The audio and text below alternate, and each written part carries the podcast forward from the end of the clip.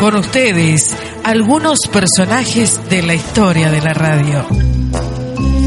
Para, para esta receta de cómo hacer una buena radio vamos a necesitar una consola de sonido, tres auriculares, cinco micrófonos, una CPU, cinco programaciones por semana, tres pares de huevos y dos pares de bares. Sal y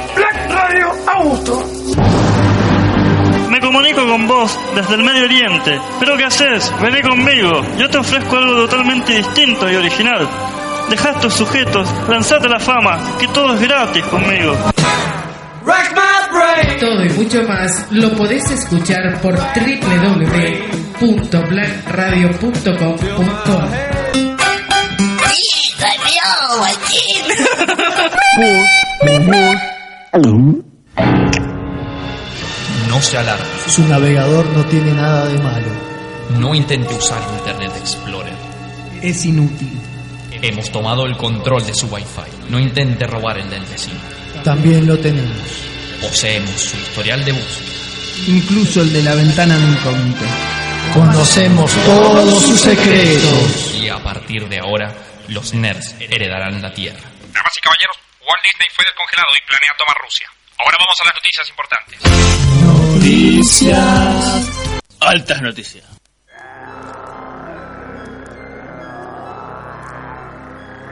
Buenas noches, queridos amigos. Estamos en un nuevo programa, en un nuevo encuentro de los nerds heredarán la tierra. Aquí estoy, les hablo en este momento José Conde, conocida como arroba la Josepedia, y les presento a... Paul Noverol, Mosca Covalente, el profesor Paul, como quieran decir. Estoy muy contento de estar esta noche con ustedes y mm, una noche donde vamos a estar hablando de zombies, pero no voy a adelantar. Zombie. Peligro spoiler. Peligro ¿Quién más spoiler. tenemos? ¿Quién más tengo mirado? Eh, yo soy Mariano Rosales, arroba Chagneruda. Eh, me presento, ¿no es cierto? Como muchas veces he dicho, soy estudiante de letras. eh, me la suelo mandar, a veces me quedo medio colgado. Pero bueno, suelo perderme para llegar a mi casa. Generalmente no me pierdo para llegar a mi casa, pero muchas veces me equivoco de llave al intentar de entrar, ¿no? Parezco borracho. Me acusan injustamente de haber tomado cuando en realidad es algo que se mantiene. Yo creo que mis viejos deben pensar que tengo un grave problema de alcoholismo, ¿no? Bueno, ¿quién más? Muy- demasiada información para un solo día. Claro, no, pero eso que ya no damos los datos que dábamos antes, porque si no, mirá, Los curiosidades. los curiosidades, yo creo que los deberíamos retomar en algún momento. Bien, eh, les está hablando ahora arroba Juan el Rey, Bar, no sé si arroba, eso, eh, como veo que todos lo hacen, yo me voy a tirar del puente también. Este, arroba Juana del Rey, eh, lo que puedo decir de mí, yo soy estudiante de cine, mm, tengo nombre de mina, eso es extraño, y mm, el 90% de los que están escuchándome en este momento son mis alumnos, lo cual es re problemático, pero bueno, no importa, no pasa nada. Acá estamos todos en Los Nerds se te darán la tierra, que nos ha ido re bien esta semana y hemos podido cubrir dos eventos al mismo tiempo, que fue Bueno, genial. igual les mandamos un saludo a todos nuestros alumnos y a las amigas que nos están escuchando. Luego te mando un mensaje, Gracias a ustedes existimos, señores, queridos nerds. por supuesto. Así que bueno, bien, zombies. Así que ese es el tema. Bueno. Y no es lo único que vamos a tratar hoy. Hoy tenemos bastante material. No, porque además de ser todos los muertos, tenemos un muerto que está regresando de la tumba, ¿no? Un muerto que muchos recordamos con un montón de cariño. Sí, no es Pocho la Pantera, recientemente muerto. No, no, hasta donde sabemos, Pocho la Pantera se va a quedar como está. Bien. A menos de que Digo alguien, mal, no, digo bien. A menos de que alguien intente lo que hicieron con lo que intentaron hacer con Sandro, ¿no? Intentar revivirlo, pero ah, Ricky bueno. Ford es el que más vivo está para mí de todos los que Ay, se han sí, muerto. Es- es muy loco. Pero lo necesitamos a Ricky Ford. Sí, la el cultura pop comandante. lo necesita. Es, es muy loco porque Ricky Ford murió y dejó de ser un personaje bizarro que todo el mundo odiaba porque era parte de la farándula para convertirse en meme. En Dios, encima. Este, No, pero tiene Para colmo, lo, que- lo más gracioso es que vos, eh, eh, Ricky Ford se murió y a diferencia de, por ejemplo, Paul Walker y todo eso, los memes no duraron poco, duraron muchísimo. Es más, al punto que se sigue haciendo es como dijeron al, eh, que no importa que esté muerto el Y- chabón ni el y los memes- ni nada, vamos a hacerlo igual. Y los memes se hicieron más populares mucho después de la muerte. Sí, ni hablar del Twitter de, de Ricardo Ford, que hoy en día vos, ante cualquier circunstancia, podés reciclar un tweet viejo de Ricardo Ford y va a ser actual.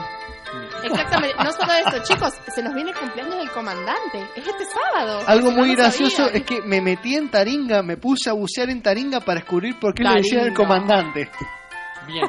Eh, bueno, a ver, vamos a hacerles un repaso, los queridos nerds, de los que tenemos hoy de, ma- de material para darles. Bien, hoy lo principal, el tema del día, van a ser los zombies, porque es nuestra segunda parte, el especial de Halloween, que ahora se va a concentrar más en el Día de Todos Muertos. Sí, La- pero de por sí son como celebraciones que tienen su historia en común, etcétera, etcétera, que vamos a ahondar más adelante. Bien, por supuesto, es la idea. Pasamos ahora al segmento Noticias. No, alta noticia. Gracias, Juan. Igual fue, ojo Gracias, que fue el Juana. Pupi el que hizo originalmente esa Sí. grabación y el Claro. Pupi está acá como una silla vacía. Eh, Te extrañamos, contamos, Pupi. Pasa que el Pupi, ¿se acuerdan que nosotros estuvimos hablando de que en Corea no permitían los viajes en el tiempo? Fue a probar y está detenido temporalmente, así que en- probablemente no lo tengamos por este programa. Fue Corea. fue Igual, eh, quería hacer una fe de ratas, en realidad, eh, donde está prohibido viajar en el tiempo es en, en China, ¿no es cierto? Porque dicen que va en contra del patrimonio chino. Parece que a los comunistas de China no les gustaba mucho el tema de viajar en el tiempo. Era... Bien. Ustedes, No se- por- ustedes no se imaginan la cara de tristeza que tiene Chang Neruda como Claro, un no, nerd arrepentido que se ha dado cuenta de que se equivocó. Momento, no, momento. terrible. Entonces, ¿quién tiene preso a Pupi en Corea? En este momento. Probablemente el Ese- eh, servicio espera, espera. secreto. El servicio secreto de China, que es tan secreto que ni siquiera tiene nombre. ¿En qué película decían eso? No era en... eh, Yo siempre creí que era en Super En el próximo programa de los nerds. Lo averiguaremos. El Bueno, servicio Bueno, pero pará, no, ahí convocamos a la logia nerd, todos los nerds que estén por ahí Por escuchando, favor. que saquen ese dato y lo escriban inmediatamente a nuestro face. Hoy no... ¿No fue la película de Death Note? ¿En Dead Note? En la película, live action. Ah, en la uy. 1. en latino. No, Llega- no. llega- No la- no- Pero lo de los servicios secretos es muy gracioso cómo se ríen de la CIA, por ejemplo. Ay, los amo. En, el, en la novela American Gods de Neil Gaiman, que tiene Sí. ese chiste que es recurrente, ¿cómo sabes que Kennedy no tuvo nada que ver, que la CIA no tuvo nada que ver con el asesinato de Kennedy? Y bueno, mira, hoy que justo encima estamos hablando con el tema de los zombies, yo me acuerdo que en el libro de Max Brooks, Guerra Mundial Z, hay una toda una sección donde explicaban un, a un miembro de la CIA cómo habían transmitido la información y les explicaba que ellos habían usado el tema eso de que ella, ellos eran usaban a favor de suyo, eso de que eran conocidos en todo el mundo y que tenían espías en todo el mundo, pero que en realidad eran solamente 30 personas en una oficina y que era lo que hacían y por eso no pudieron controlar el quilombo que se había armado. Espectacular, enseguida vamos a abordar con más profundidad esa novela que me parece excelente. Sí, habría que hacer una, una sección especial. Nos están diciendo acá nuestros oyentes, eh, están movilizándose con el hashtag Free the Puppy. Para Free que the Puppy. Free the Ya Puppy. así empezó. que- ¿Viste? Ya lo ¿Quién tenemos. son, Corea? Los ¿Quién son?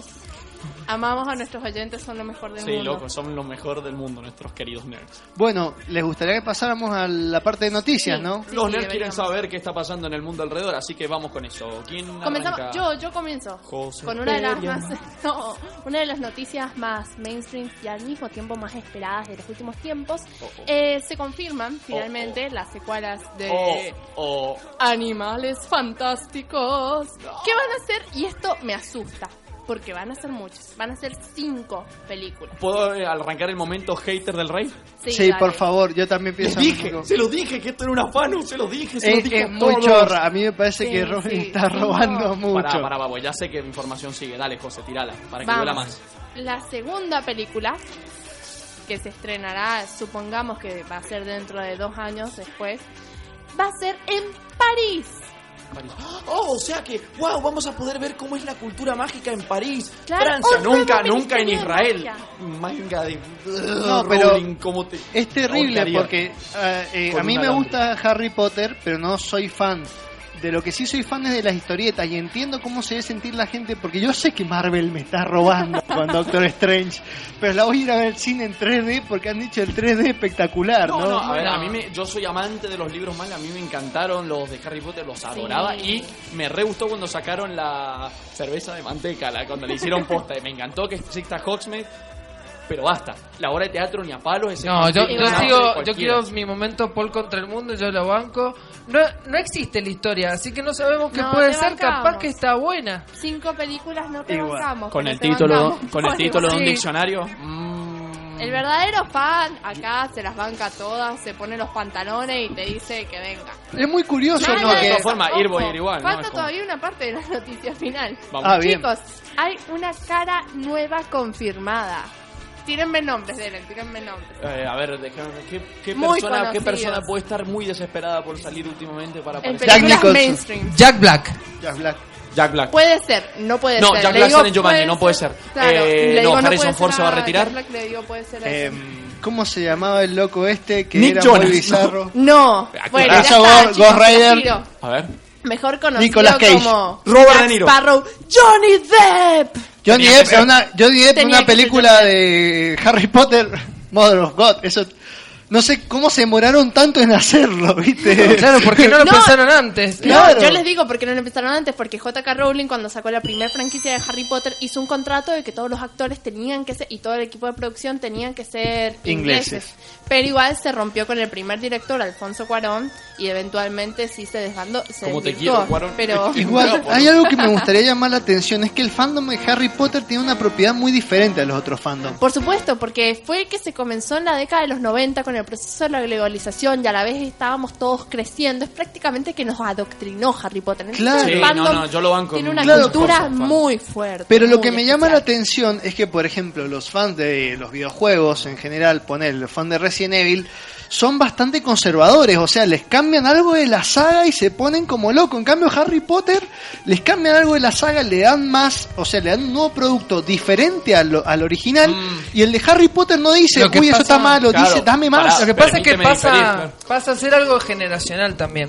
Eso mismo. Harry Potter, esa Uno- es la principal diferencia Uno para mí. pasó a través, imagínense, le- la infancia de los 5 años de jugar a, no sé, a la pilladita, a tener 15 años, a andar boludeando con los novios, y toda esa misma etapa la pasó con Harry Potter. O sea, Sí, si vos obvio, lo sí. cambiaste, si vos cambiaste, no le podés pretender decir a un libro o una escritora que no cambien su forma de escribir o que no deje de crear productos nuevos. Claro, pero no estoy hablando exactamente de los libros, sino de No, estos sí, nuevos de productos todo, que están de todo el saliendo. mundo. Y Sí, es, también. es un gran problema el hecho de que no sea ella la que los está sacando.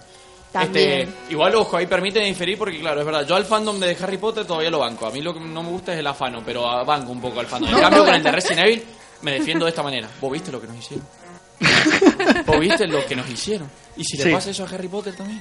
Ojo que, Yo bueno, lloro todavía así, me van las a- noches de, de luna Yo llena. creo hay que- gente que me va a odiar, pero yo al Resident Evil lo banco como juego de acción. Capaz que le debería haber cambiado el título, Ah, pero a mí bueno, me parece sí, ahora interesante. es un juego. Yo creo, acciones, más yo creo que yo creo que cuando uno es muy fan de algo, termina perdonando cosas que por ahí son imperdonables. Yo, por ejemplo, me banqué 11 temporadas de, de X-Files y me banqué una última temporada donde todo lo anterior es eliminado de pronto y todo lo que viste no tiene ningún sentido. Razón, y me gusta, me gusta igual, me encantó. Y esas son cosas que solo un fan puede comprender, porque realmente cualquier persona con un poco de, de neuronas no perdonaría algo así. Es verdad, a mí también me gustó, qué mal. Bueno, bueno, Seguimos, pasemos a seguimos. otra. Pasemos a otra. Bien. Eh, bien, Bueno, eh, yo tengo la noticia un estudio que está llevando a cabo, que llevó a cabo hace poco Bernadette, Bernadette Murphy, una profesora inglesa, que se dedicó a estudiar a Van Gogh, ¿no es cierto? Y más concretamente, la razón por la que se cortó la oreja. Parece ser que eh, Vincent Minnelli en 1956 rodó El Loco de Pelo Rojo, una película protagonizada por Kirk Douglas que se basaba en Van Gogh, ¿no es cierto? La cuestión es que esta película está basada en una novela que escribió Irwin Stone en 1934. ¿Por qué les digo todo esto? Porque Irwin Stone se, eh, se encontró con el médico que atendió a Van Gogh y este médico le hizo un esquema del corte que se había hecho y parece que en vez de sacarse el lóbulo se había sacado toda la oreja. Ahora, ¿por qué se la sacó? Parece ser que se había peleado. eh, primero, se puso muy nervioso. Momento, esto revelaría el, El- el la, verdad- la la detrás de la oreja. Claro, parece ser que también se ha descubierto que Van Gogh no fue un pintor copado porque estaba loco, sino fue un pintor copado a pesar de estar loco, porque tenía esquizofrenia agravada por el alcohol y la mala alimentación y esto no le permitía pintar en absoluto cuando le agarran estos ataques y se perdía completamente. Permitime entonces, nerds, escuchen todos con atención. Respiren por la última vez que van a dudar sobre qué pasó con la oreja de Van Gogh. última vez que ese misterio va a ser un, va a estar pendiente en sus cerebros. Suelten, exhalen. Marian.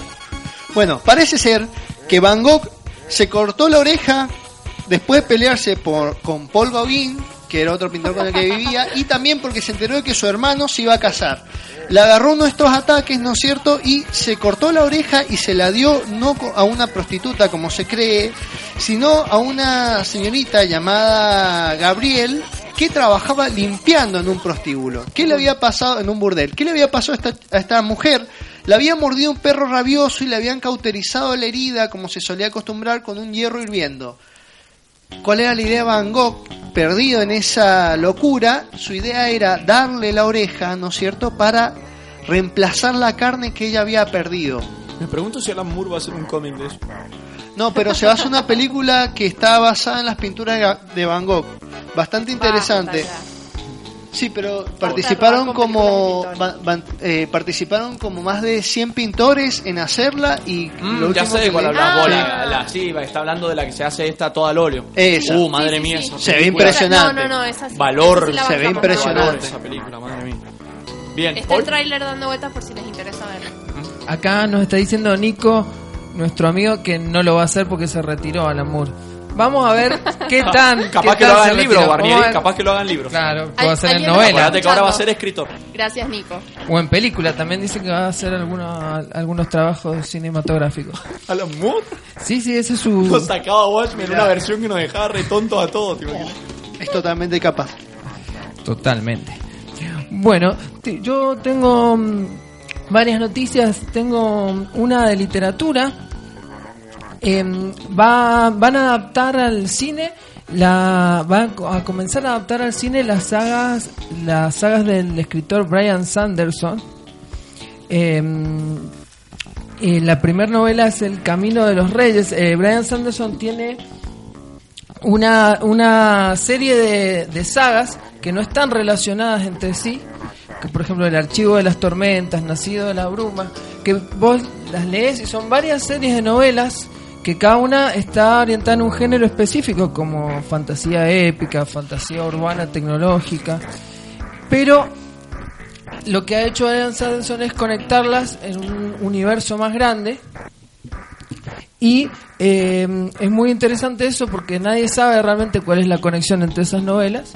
Y la empresa DMG, que es la misma que hace un par de meses anunció que iba a anunciar que iba, eh, que iba a um, lanzar eh, una serie de películas basadas en los cómics de Valiant, que Valiant era una empresa de cómics que nadie sabía eh, de dónde Sí, salió. eh, es totalmente. Hace poco estudiamos la historia del cómic, querido. Valiant, ¿no? Hablamos de Valiant. No, Valiant no lo tocamos. No sale nunca.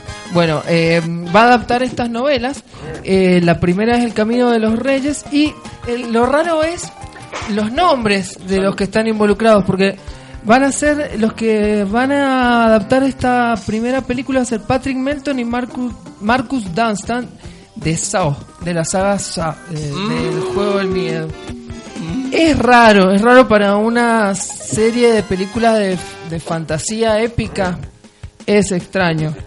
Eh, la novela donde se va a explicar la conexión que existen entre todas estas sagas eh, va a salir el 22 de noviembre y bueno, va a estar escrita por este autor que es Brian Sanderson, que se lo recomendamos mucho, que mm, es uno de los escritores contemporáneos de ciencia ficción más prolíficos, no para de escribir novelas, y es por ejemplo el que escribió una serie de novelas cortas que estaban ambientados en el universo de Infinity Blade, que es un juego de celular de, de, de iOS, pero eh, llamó la atención porque era el- fue uno de los primeros juegos de celular que tenían toda una historia súper compleja escrita en novelas por un escritor de ciencia ficción copado. Así ¿Cómo, cómo se llama, la- cómo se llama el eh, juego? Infinity Blade. ¿Sabes que lo veo? Y hay varias novelas. Eh, bueno, ¿alguien más tiene una noticia para mostrar? Eh, hemos tenido una semana recontraloca en lo que se refiere a estrenos.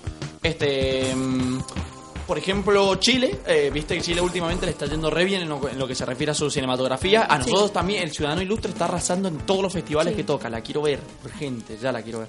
Este, pero volviendo a Chile, eh, ahora han decidido encaminarse por el lado de la animación y aunque no promete mucho por el trailer ha sido medio malo, Ojo. está con Dorito.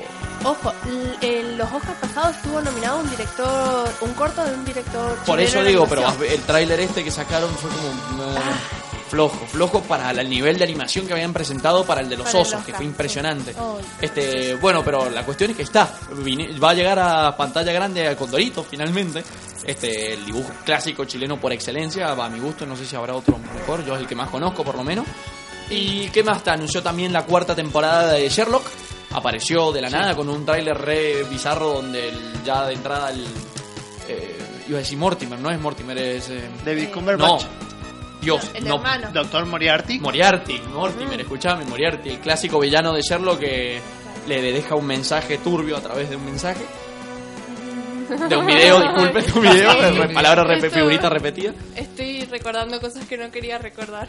Bien, ¿y qué más? Nos dicen que Miller, ¿se acuerdan de Tim Miller que se había ido de la película de Deadpool? A ver, el Sí, director. que hubo un se fue ahí, sí. ah, se ha ido a hacer la producción ejecutiva de Sonic. Sonic. Sonic, Por favor, dejen de torturar ese personaje. Ahí No, es lo que es Sonic puede Boom. todavía, ahora también lo No, vamos a pero es que además. Sonic han sacado muchísimo material de muy mala calidad. Pero dicen que el último juego que creo que se llama Sonic, Sonic Boom es un desastre. Sí, sí, le ha ido re mal. No tiene, se llama Sonic Book, le dicen. Sonic Boom. Y, eh, posta, le dicen Sonic Book. Vi imágenes, es terrible el Buenísimo, juego. los memes que han sacado son tan buenos que vale la pena que el juego haya existido. Este, bien, y como último así, bueno, otra cosa, otro detalle así medio friki sobre directores peliculeros. Eh, ¿Querés que agregue algo sobre Tim Miller? Porque ese fue de Deadpool. Sí. Parece que tenía diferencias con la gente porque hay dos posibilidades de la película de Deadpool. Una con baja presupuesto igual a la primera y una con muchísimo presupuesto a la altura del presupuesto que se están haciendo para las otras películas de Mm, superhéroes. que sí, yo por mí que ellos sigan la misma estructura que usaron en el anterior. Esa es la cuestión. Tim Miller estaba apostando por meterle más plata y por esa diferencia se terminó yendo. Bien. Este, bien, mira, no es la única película pochoclera que le ha pasado mal en cuanto a rectores. Rick Fu, eh, mira el nombre de este hombre. Rick Fumijiwa era el director de The Flash, el nuevo director de The Flash, también se fue por diferencias creativas cuando ya es el segundo. El primero fue Seth Smith. Este, mm, bueno, eh, lo cual es bastante raro considerando que The Flash tiene el estreno recién en marzo de 2018. Tienen tiempo los muchachos para elegir uno nuevo, pero viste, no sé cómo, cómo ellos funcionan a otro nivel.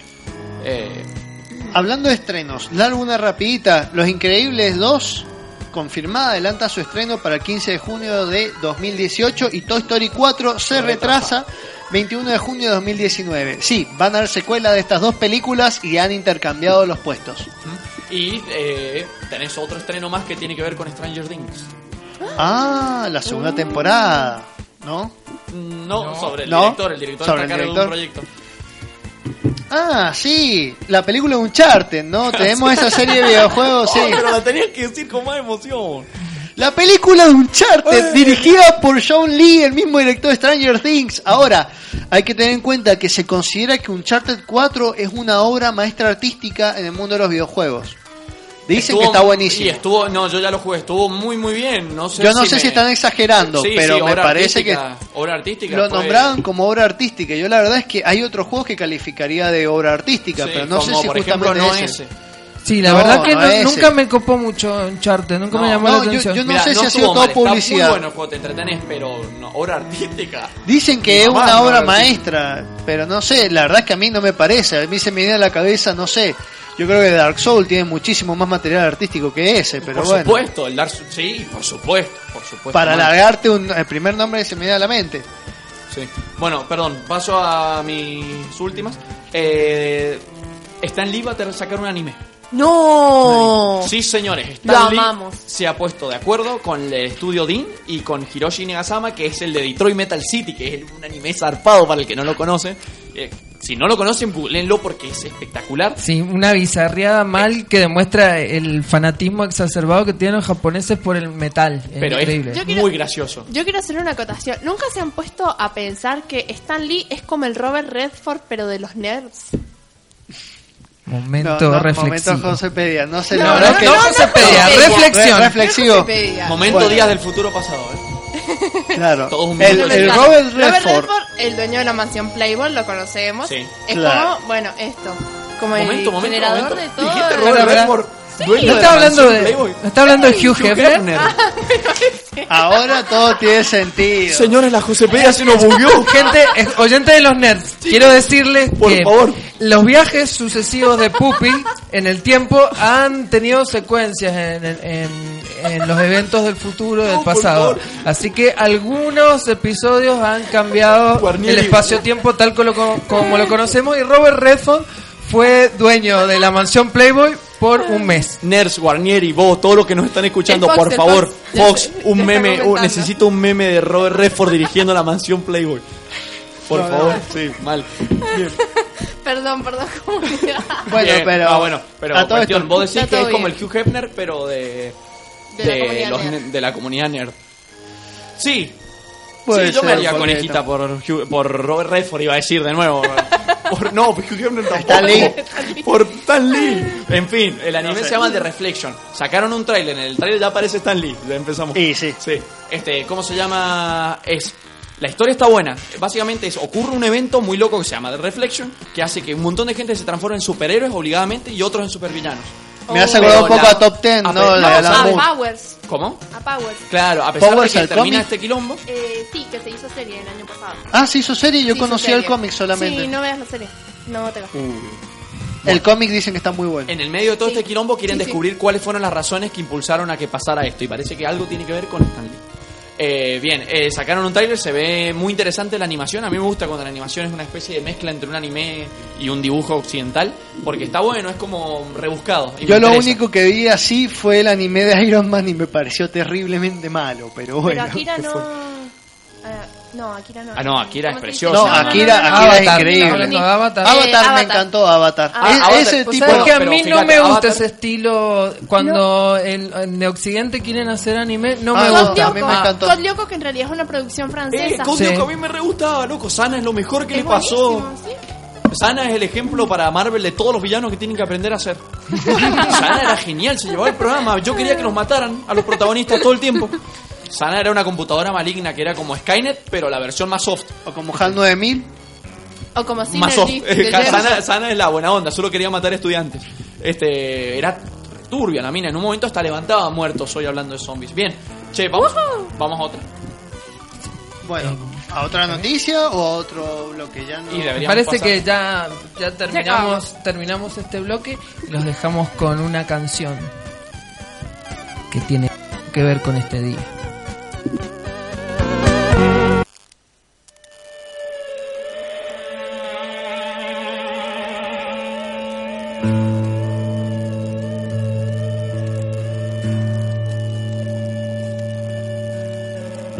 you.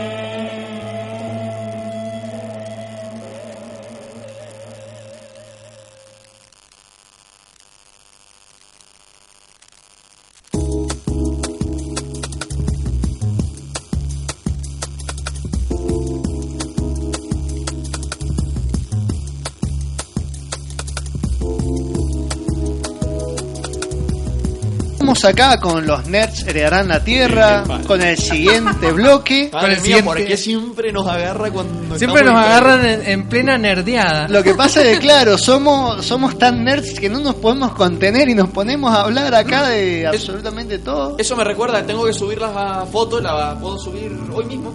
Este, la foto de que de nuestro querido nerd que se ganó la cerveza y la tomó con nosotros el otro día y tuvo que escuchar todo lo que es la post de esto, que es peor. Este, el bonus track, el, el bonus track de los también se lo pueden ganar ustedes algún día en algún sorteo. No sé si es tan bueno, no sé Hasta si los es tan 400. para celebrarlo. Es como yo ganándome una entrada para la palusa. Este.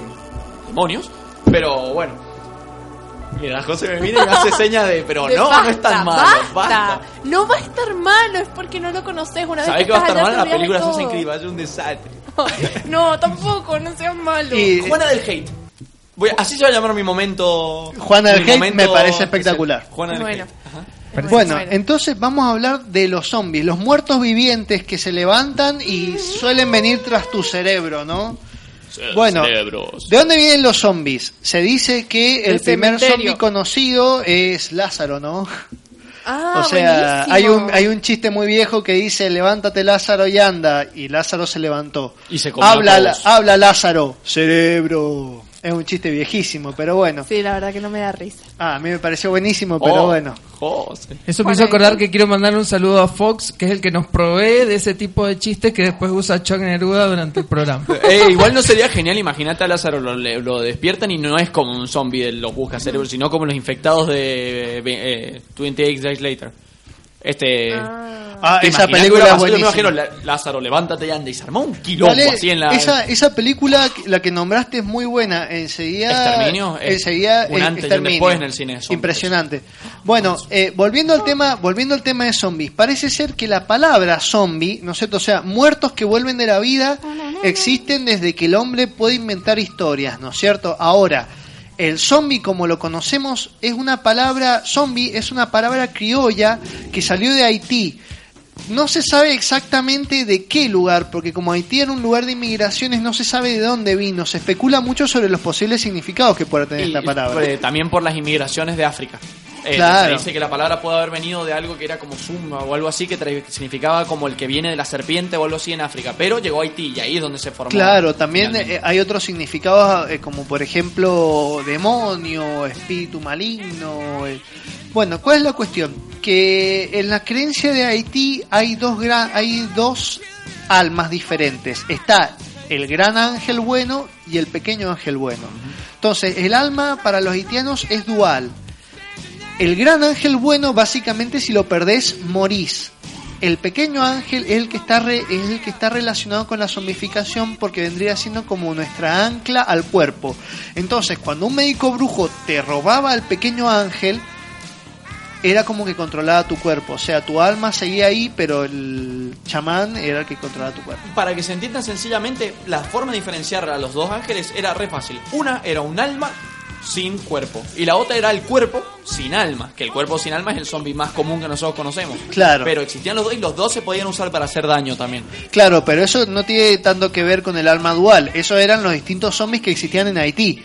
Entonces teníamos, o sea, es muy gracioso porque vos, por ejemplo, podías tener un zombie. Había un ejemplo que decía que un estudiante podía tener el alma de un muerto en la lapicera, un zombie en la lapicera, para ayudarlo a probar los exámenes. O sea, copiarse nivel chamán. Ay, los amo. Bueno, hay un cuento de Hans Christian Andersen del siglo XIX que eh, trata de cómo eh, se trata como lo que hizo el zombie se llama y se trata de un pintor que tiene un discípulo y el discípulo utiliza un zombie para que eh, mejore sus pinturas durante la noche y es un cuento clásico.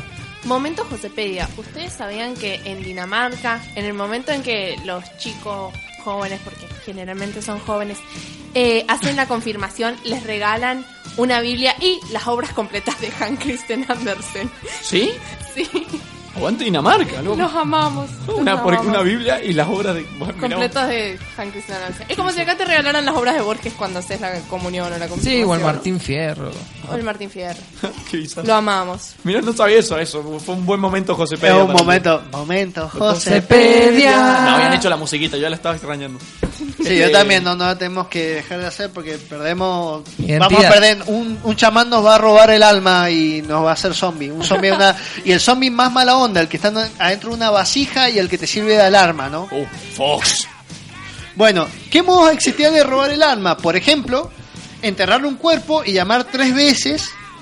Eso lo podía hacer un chamán y ahí te volvía zombie. También se, te podían aspirar el alma por el hueco de una puerta cuando estabas tranquilamente en tu casa y guardarlo en, un, en una botella o en un jarro y después cuando te morías, porque cuando te robaban el alma te morías, te hacían oler eso y vos te volvías zombie. Qué momento Ah, folclore. ¿eh? Te atacan a través de una puerta, sí.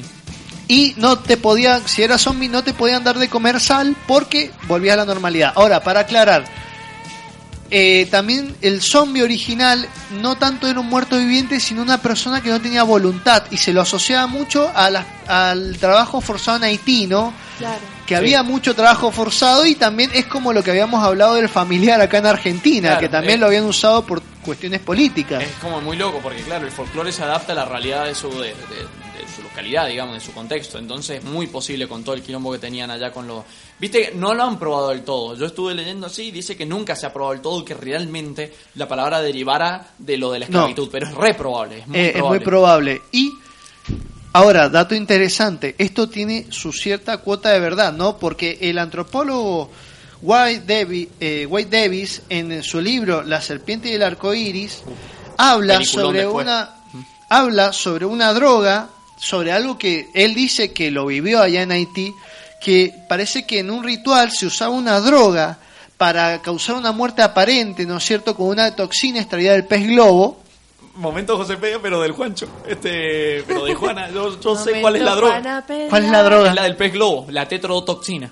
Tetro... Ah, la pucha. Ah, bien. Ajá. Ah, la pucha. es la Momento. famosa del pez globo que hacía que Homero estuviera en peligro.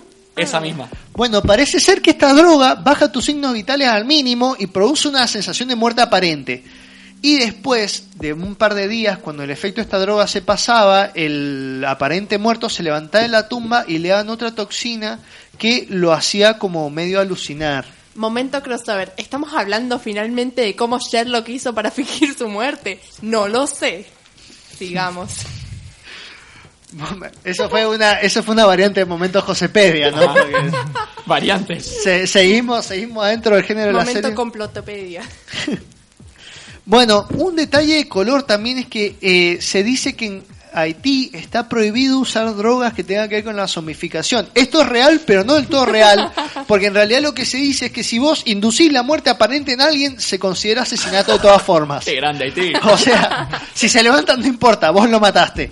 Pero, bueno, menos mal. Bueno, mira, yo una de las, las que había escuch- eh, escuchado, tengo dos datos así para agregarle. Me gustó lo que dijiste recién, detalle de color. Ese te sale el Chuck Neruda de adentro y me gusta. Detalle de color es una expresión linda. Bien, yo tengo la, una de las primeras veces que se, usó, la- que se usó la palabra zombie en la literatura, en la que se considera que quizás pueda haber sido la primera obra francesa, que es Le Zombie du Grand Perú o La Comité de de Pierre Corniel de Blesvaux. Y así es como yo pronuncio francés. No tengo Personaje- idea, miró como diciendo, Dios, what the fuck. Es un personaje muy curioso, es concebido como es concebido como el escritor mujeriego, ¿no? Más sí, eh, eso iba a decir justo. En su, en su libro, en una parte, se menciona justamente cómo él tuvo que una especie de inventarse una especie de zombie que era un ente etéreo, este, como para lograr eh, asustar a gente, no sé cuánto, para conseguir a una mina. Es una historia re extraña. Ese tipo Sí. tuvo una historia bizarrísima. Tuvo una historia bizarrísima. Además, se considera que en realidad son dos escritores, porque tiene como una obra súper seria y una obra medio cómica de la que formaría parte el zombie del Perú, ¿no? Bien. Y volviendo a lo de a lo que estaba explicando Marian de Haití, es eso mismo. Eh, estuve durante una época, me, se me dio por escribir de este tema, no sé por qué, cuando era más pibe. Este, y estuve averiguando mucho sobre esta, sobre esta historia y hay un montón de gente que realmente cree esto, lo de la droga en Haití, y que parece que se, se usa incluso hasta en días de hoy, eh, en algunos lugares muy jodidos, digamos, en cuanto a vudú y todo eso.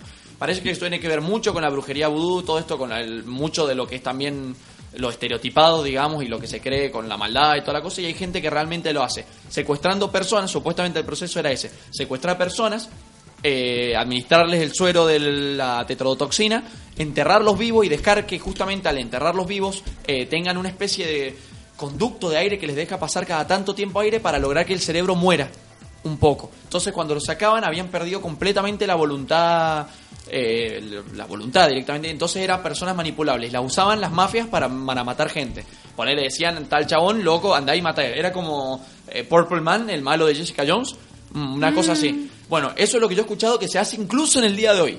Pero Claro. bueno, es como más exagerado, no suena medio raro. Es muy loco porque eh, está un poco más relacionado con lo del folclore de Haití. Dicen que el zombie no necesariamente era el que comía cerebro, sino que No, servía claro. como una especie de criado doméstico. No, no, y es más, el zombie original siempre fue una persona manipulada, nunca fue un comedor de carne ni nada. Eso iba a ser en el 68 con Joe Romero y sus reglas de cómo ser un zombie. Sí, hay un antecedente que es un cuento de Lovecraft. Ah, donde Herbert West Reanimador, Uh, lo sí, leí, impresionante. Es muy gracioso porque cuando lo empezás a leer decís, esto es un cuento de ciencia ficción. ¡Ey, nos estamos olvidando de Frankenstein! Sí, Frankenstein de por Mary. Shelley también. zombie, claro, también. Y el entierro prematuro de Poe. De- Eh, no solamente el Bueno. entierro prematuro, también está la caída de la casa Asher, que se puede llegar a considerar como un caso de... Para mí ese es más, porque el entierro prematuro era un tipo que salía, no era un zombie específicamente. Y el el- Frankenstein sí es una- un muerto reanimado a partir de un montón de cadáveres. También está el caso del señor Valdemar, de Poe, ¿no? Donde un hombre muerto con hipnotismo, con mesmerismo, lo mantienen vivo y es como una especie de zombie. El reanimador es fantástico. Eh, el reanimador está buenísimo, pero a mí me da risa porque voy leyendo y digo, es ciencia ficción, es ciencia ficción, hasta que le cortan la cabeza a un loco y la cabeza habla habla igual y... Es Lovecraft, esa es la sí. respuesta. Bueno, hay también, eh, yo acá tengo, por ejemplo, casos de cosas similares a zombies en la vida real. Por ejemplo, Clairvis Narcís es un campesino que murió en Haití y fue sepultado en 1962. Y 18 años después apareció enfrente de su mujer, dijo que su hermano lo había hechizado porque habían eh, peleado por las tierras y el hermano le dijo, lo vamos a solucionar así, y lo convirtió en zombie. Ah, listo. Bueno, ¿por qué no, no? Es ponerle... Acá con el Paul decimos, ¿cuál vas a usar? ¿El micrófono del fondo allá de la mesa o cuál? No, ¿sabes cómo lo solucionamos? Te hacemos zombie. También tenemos los casos conocidos de las sales de baño, por ejemplo. Claro, eso ah, también eso sería... está de moda hoy en día. Es más, lo he escuchado mucho cuando alguien dice la palabra zombie. Son, son, claro, son casos de zombificaciones en la vida real. Parece que es una droga que te ponía muy alterado. Y había, y hubieron un par de ataques de gente prácticamente que mordió a otra persona por culpa de estas drogas. Bueno, eso se puso muy de moda, el tema de los zombies en general, hace más o menos cuatro o cinco años. Y ahí empezaron a aparecer justamente para esa época donde estrena Walking Dead, por ejemplo, casos de uso de las sales de baño y un montón de, de casos de zombies reales que empezaron a aparecer en todos los diarios. Ajá, El famoso caso de en Estados Unidos, de Florida, había sido el del tipo que se comió al otro en la calle. Sí. Juan, ¿nos podrías referir brevemente? Porque el zombie, la historia del zombie está muy ligada a la historia del cine, ¿no? Porque es ahí donde este monstruo tuvo como su mayor entrada a lo Claro. que es la cultura Y popular. por lo menos así me llegó a mí. Este, Sí, así le ha llegado a casi todos en realidad, porque el zombie como lo conocemos en realidad es fruto del cine, no es el zombie de Haití. Bien. Y no es el zombie de Heim- Bueno, entonces dale, vamos a hacer eh, resumidamente un repaso de lo que ha sido la historia del cine de zombies. Este, que encima el cine de zombies siempre ha estado ligado al cine clase B, clase muy B. Es más, hasta hay gente que hasta bromea con el cine clase Z. Este, mm, que básicamente, bueno, por la palabra, ¿no? Eh, creo claro, que está la obvio. película Plan 9, no, siempre me equivoco el No, nombre. sí, sí, sí, Plan 9 from Outer Space. No, pero para allá vamos a llegar a eso. La la- vi una parte, qué terrible que es, Es esa genial, película. está considerada la peor película de todos los tiempos. Está nominada como una de las peores Sí, películas de los tiempos. Hay de- gente que no está, inde- está indecisa. Pensé que iba a ser alguna de Deadwood. Bien. Es que es de Es de Es Deadwood. Deadwood, Ah, claro. listo, Es Deadwood. sí, imagínate, sí, sí. José, imagínate. Claro. se, se ve la sombra del micrófono en una parte, o sea, no, no, terrible. increíble. Hasta Wikipedia pone como que había sido una mala idea elegir a Ed Wood para director. Este, no, no, increíble, increíble. Igual yo creo que esa es la magia de ese chabón. Bien, empezamos de, de arranque. Antes de empezar a entrar en el mundo del cine, deberíamos decir que lo primero que hizo fue Seabrook, que apareció con el libro que pegó en Estados Unidos, que él había venido de experiencia que había tenido en Haití y decidió publicar de Magic Island en Estados Unidos. Magic Island la repegó en su momento al punto de que hicieron una obra de teatro el cual llevó eh, a cabo, un, que se llamaba Zombie y que la dirigía un señor que se llamaba Kenneth Webb.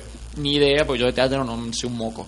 La cuestión, pero sí sé de esto. Kenneth Webb tuvo problemas porque se encontró con dos personas que eran Víctor Elperin y su hermano, este, que estos iban a ser los que iban a dirigir la primera película de zombies de la historia.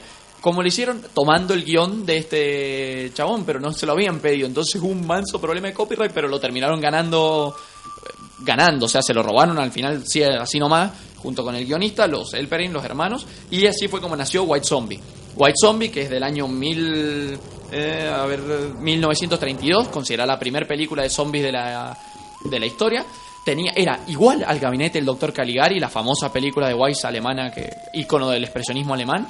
O sea, básicamente era lo mismo, era también un tipo que tenía un montón de chabones que los manipulaba mentalmente y eh, no sé cuánto. ya. No decían cerebro ni nada, eso iba a ser mucho después. Me llama la atención la aclaración, zombie blanco.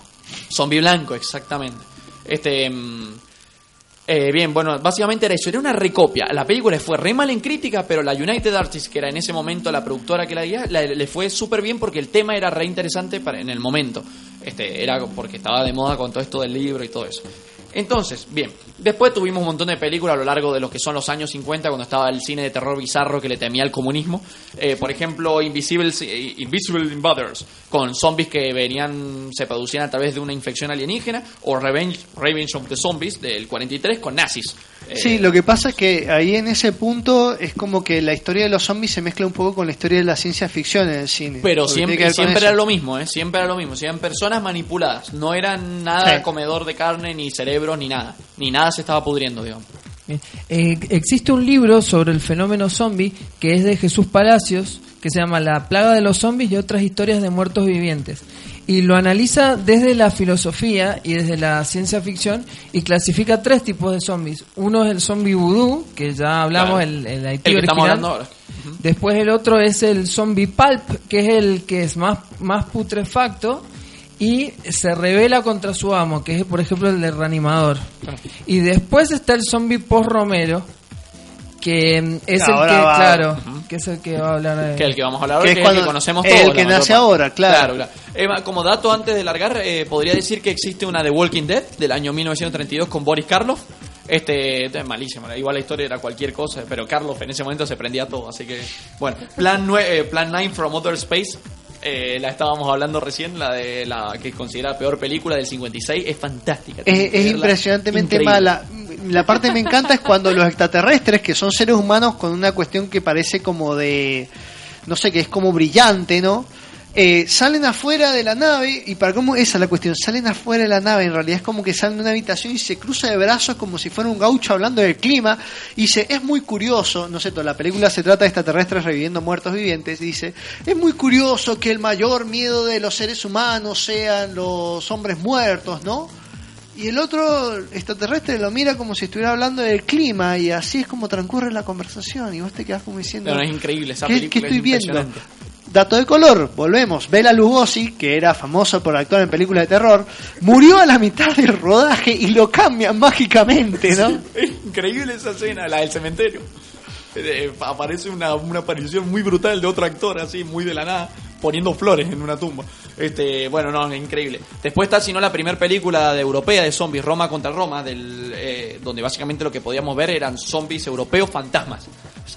Este, bien, llegamos al 68. Ahí está importante. Aparece nuestro el, el director estrella cuando se habla de zombies, que es el buen George Romero, eh, especialista en cine independiente estadounidense, donde el tipo decide crear un nuevo concepto de zombies y nos trae una película que la rompe mal en el cine indie de blanco y negro, que se llama La Noche de los Muertos Vivientes, hecha con re bajo presupuesto. La- ¿Qué nos presentaba La Noche de los Muertos Vivientes? Eh, una pareja que terminaba junto con otro grupo atrapados en una cabaña, rodeados de un montón de zombies que salían de, eh, de, que, de zombies que eran personas, básicamente muy blancas y con muchas ojeras, que se te venían a vos diciendo, no decían cerebros, eso iba a ser después. Ahora era como que ah, balbuceaban palabras y solo te mordían. Y si te mordían, te transformabas en otro más de ellos. Este era lo más parecido al zombie que nosotros conocemos ahora, aunque le faltaba la podredumbre, todo eso, eso iba a aparecer después. Es más, ¿sabes quién iba a ser? La aparición posta de el zombie saliendo de la tumba, eh, que buscaba cerebros, que estaba todo como poder- en podredumbre, que es eh, la imagen icónica, thriller, en el 84 con Michael Jackson. Esa iba a ser la verdadera imagen del zombie.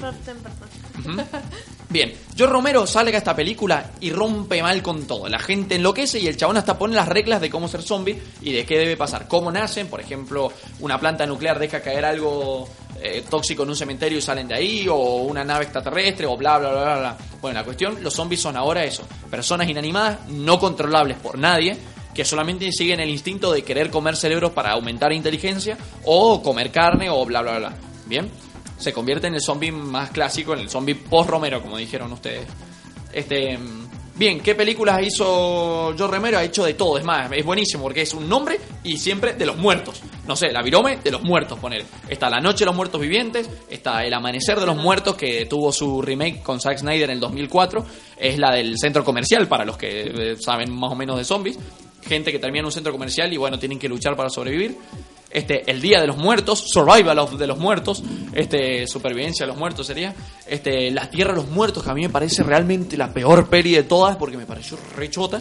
Este, ¿Es donde los zombies usan armas? Sí, porque los zombies han cada vez crecen más. Es más, la película inicia con un plano secuencia de una pareja zombie caminando de Sí, la mano. sí, la vi, se ve muy, muy mala. Y un mecánico zombie que le está pegando un tractor a ver si Sí, y aparece ahí cómo como que arreglarlo. de pronto como que el zombie descubre como si fuera una especie de evolución, pero desde los zombies. Y hay un zombie que lidera a los demás. Sí, sí, sí. sí. Que, No, no, no, que creo que es ese mecánico, ¿no? No, no. El mecánico, justamente. No, tremendo. Que era como Mira, el yo lo banco, yo Romero, evolucionado. pero, pero a mí no me gusta el cine hecho para hinchar los huevos.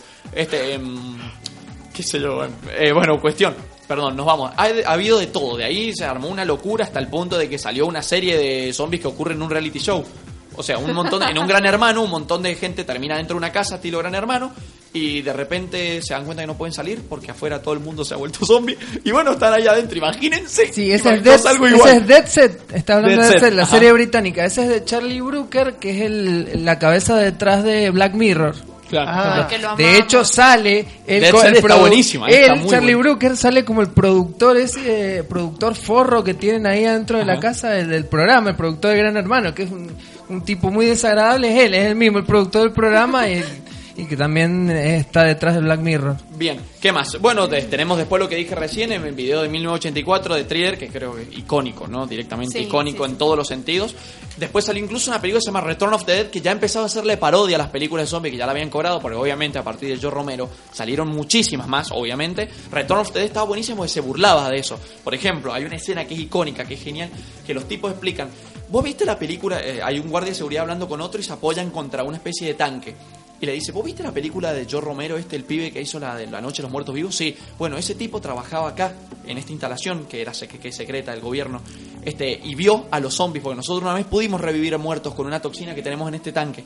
Este, dice, bueno, le dijimos que no podía decir nada, no le dijeron que no podía decir nada, entonces el tipo decidió contarlo a través de una película. Pero bueno, no, así que eso viene de acá. Ah, sí, mira vos, y esta toxina está acá dentro del tanque. Y de repente sí, pero no va a pasar nada porque tiene seguridad. Y se apoyan en la weá y se cae el líquido sobre ellos y de ahí hasta una mariposa zombie sale, sale volando. Increíble el Return of the Dead, está buenísimo. Este, vos dijiste La Serpiente del Arcoíris recién. Esa película eh, se adaptó después originalmente por Wes Craven y bueno, es como volver al zombie clásico eh, más, eh, bueno, el zombie de ahora y ¿cómo se llama? Bueno, y de ahí en adelante aparecieron todas las películas que conocemos más de ahora. El zombie cambió para siempre, dejó de caminar, por ejemplo, empezó a correr con eh, las películas españolas Rec y 28, eh, 28 días Me después. parece Exterminio. espectacular el las dos.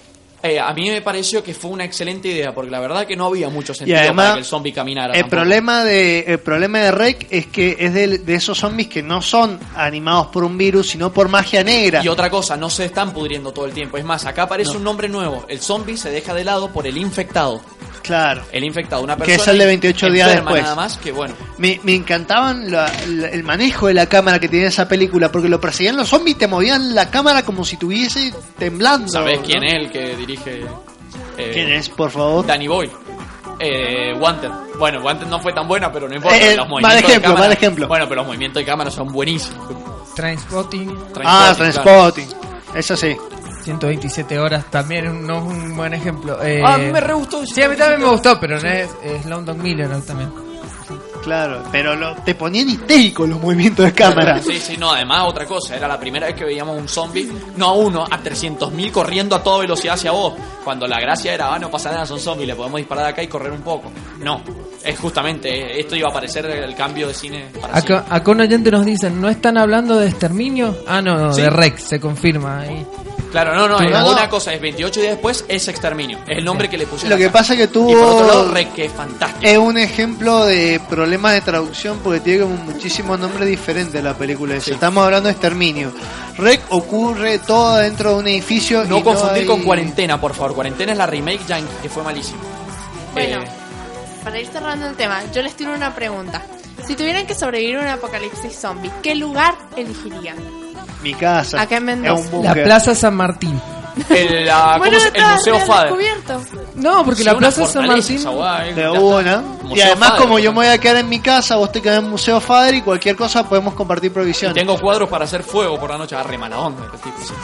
Re mala onda, no quería conservar nada. sí.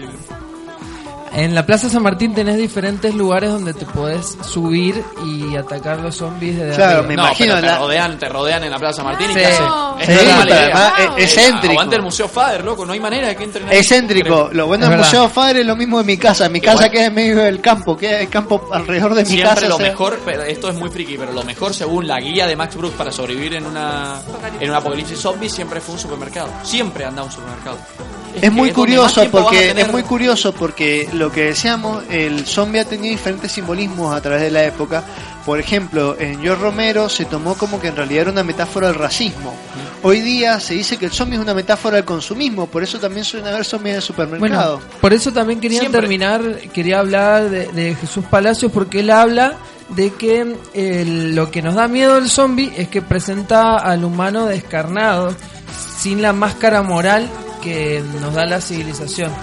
Entonces es una de las teorías, digamos, de que ahí puede estar el origen del mal. Y eso lo podés utilizar, lo podés aplicar a un pensamiento macabro y racista. Hay un, mon- hay un montón de Otra teorías, como por ejemplo que con el zombie se puede ejercer la violencia libremente, ¿no? Sí. Porque ni siquiera siente, así que con una motosierra es... No, y ahí aparece la dicotomía también de si está bien matarlos o no, que hay un montón de gente que lo duda. Eh, Sí. Bueno, no solamente en The Walking Dead está esa duda, hay un montón de gente que lo había pensado antes. Sí, y, y también es importante el tema de la supervivencia, no nos olvidemos de eso, porque también, no- como nos dice acá eh, nos- eh, nuestro amigo Nico, eh, muestra que las personas siguen siendo per- personas malas. Yo Romero siempre apuntó a eso, justamente. Siempre dice que lo más importante de sus películas es la trama, la crítica social de fondo. Claro, que es lo que pasa en The Walking Dead. Sí, que yo creo que eso también es una, una parte que es como importante. que el mayor sí. peligro son los seres humanos, ¿no? claro, es que bueno. siguen siendo el mayor peligro. Es más, Robert Kirkman, bueno, perdón, eh, pasamos una tanda, ¿verdad? Sí, porque vienen zombies.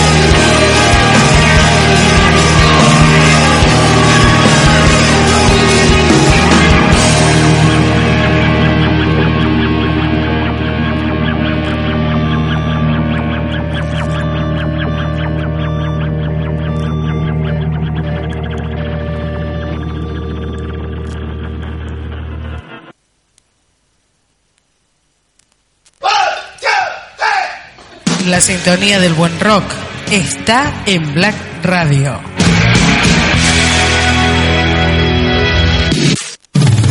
La radio te informa la hora 23, 11 minutos.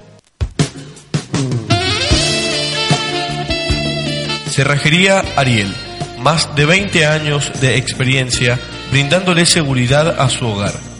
Jorge Acalle y Bolivia, frente a Carrefour, sexta sección Ciudad. Teléfono 420-5181.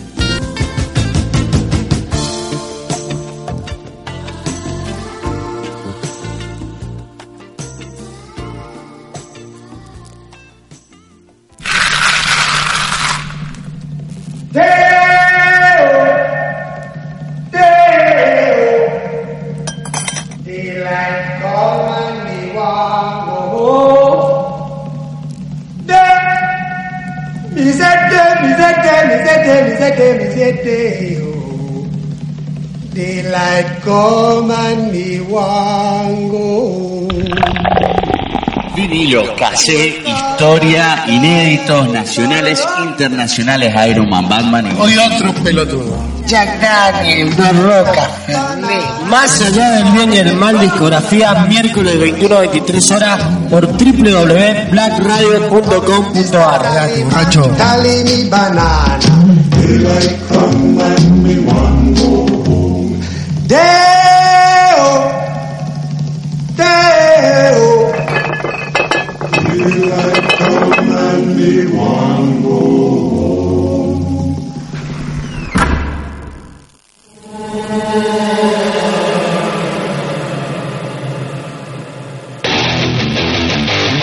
Todos los jueves de 20 a 22 horas sentirás toda la adrenalina del metal en un solo programa. Por www.blackradio.com.ar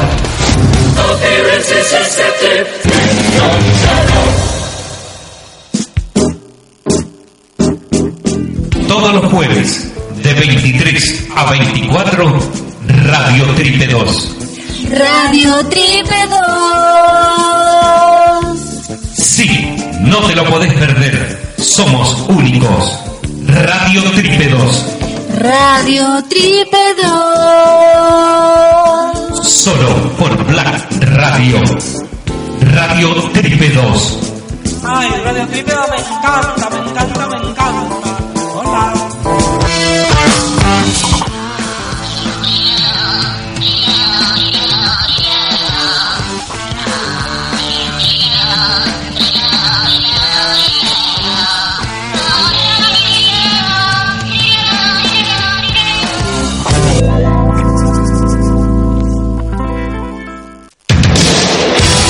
www.blackradio.com.ar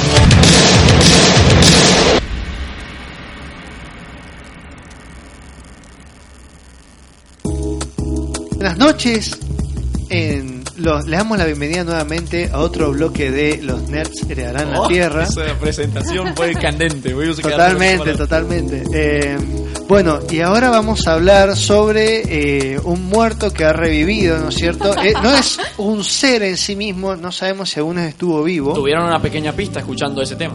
Tuvieron una pequeña pista, no sé si lo reconocen, pero estamos hablando de Locomotion. Sí, Locomotion parece ser que va a volver. Está anunciado y tenemos a nuestro especialista de Locomotion, el Y profesor. lo más loco es que vuelve supuestamente hoy. Hoy, A las once y media. Cuando terminemos, básicamente, cuando terminemos de hablar de Locomotion, supuestamente arranca. Pero bueno, acá tenemos a nuestro profesor Paul atento a ver si vuelve o no vuelve y los vamos a tener al tanto. Hay que hacer una presentación a Paul también, así como una. ¿viste? Yo me imagino un profesor pegando a la mesa, así como. Chicos. Claro, onda como el pro- yo, se me viene La el profesor lección. de Wall, ¿viste? Lección del día por el profesor Paul. La lección del día es Locomotion. Bueno, vuelve Locomotion, chicos. Eh, a las once y media se ha anunciado el regreso. ¿Qué es Locomotion? Dirán las señoras de la casa o dirán Locomotion. Era José que no sabía lo que era Locomotion y está en archivo. Robert Redford se Está pregunta en el qué es Locomotion. Robert Redford. Mientras está pro- con sus conejas. Eso va a ser. Bueno, Locomotion fue un canal eh, que tenía su sede en Miami, que se transmitió por toda Latinoamérica, eh, y se fundó en 1996, pero todos lo conocen por su etapa posterior. Eh, ¿Cómo surge Locomotion? En realidad surge por dos multinacionales, ¿sí? gigantes, que eh, se proponen crear un canal que sea de día para de día para niños y de noche para adultos. Dios mío, estoy pensando en el resultado, dale. Ponen, ¿Cómo, ponen cómo todo- le- cómo se transformaron en eso? Bien, Es eh, Hertz Corp y el grupo Cisneros de Venezuela. Hertz Corp una, una mu- multinacional eh, yankee. Y tienen ese proyecto y ponen toda la papota. Tienen muchísimo dinero para hacer, para llevar eso a cabo. Realmente una producción increíble. Y con el tiempo, eh, es- ese canal, el, el primer Locomotion, que es de 1996, que pasaba series de los 80, pero series buenas de los 80 dentro de todo. Pasaban, por ejemplo, El Fantasma del Espacio, pasaban eh, El Fantasma, la serie del Fantasma 2040, la del superhéroe, el Fantasma. Ah, el superhéroe, el fantasma, sí, muy Sí. buena. Pasaban todo ese tipo de series. Yo eh, me acuerdo de Aeon Flux, que pasaban ahí también. Sí, pero eso fue años Eso después. fue la primera etapa fue solo de ese tipo de series y tuvo mucho éxito y Locomotion se empezó a expandir y empezó a adquirir un montón de señales en diferentes partes de Latinoamérica, incluso llegó a España. Empezó a tener muchísimo éxito. Entonces, ¿qué pasa con esta corporación en macabra eh, que tenía muchísimo dinero? Se empezaron a dar cuenta de que eran la, la no existía ninguna señal que tuviera animación para adultos, que sea solo dibujos animados para adultos. Entonces dijeron, esto es un mercado que tenemos regalado, entonces vamos a hacer un canal de animación para adultos. ¿Qué pasa entonces?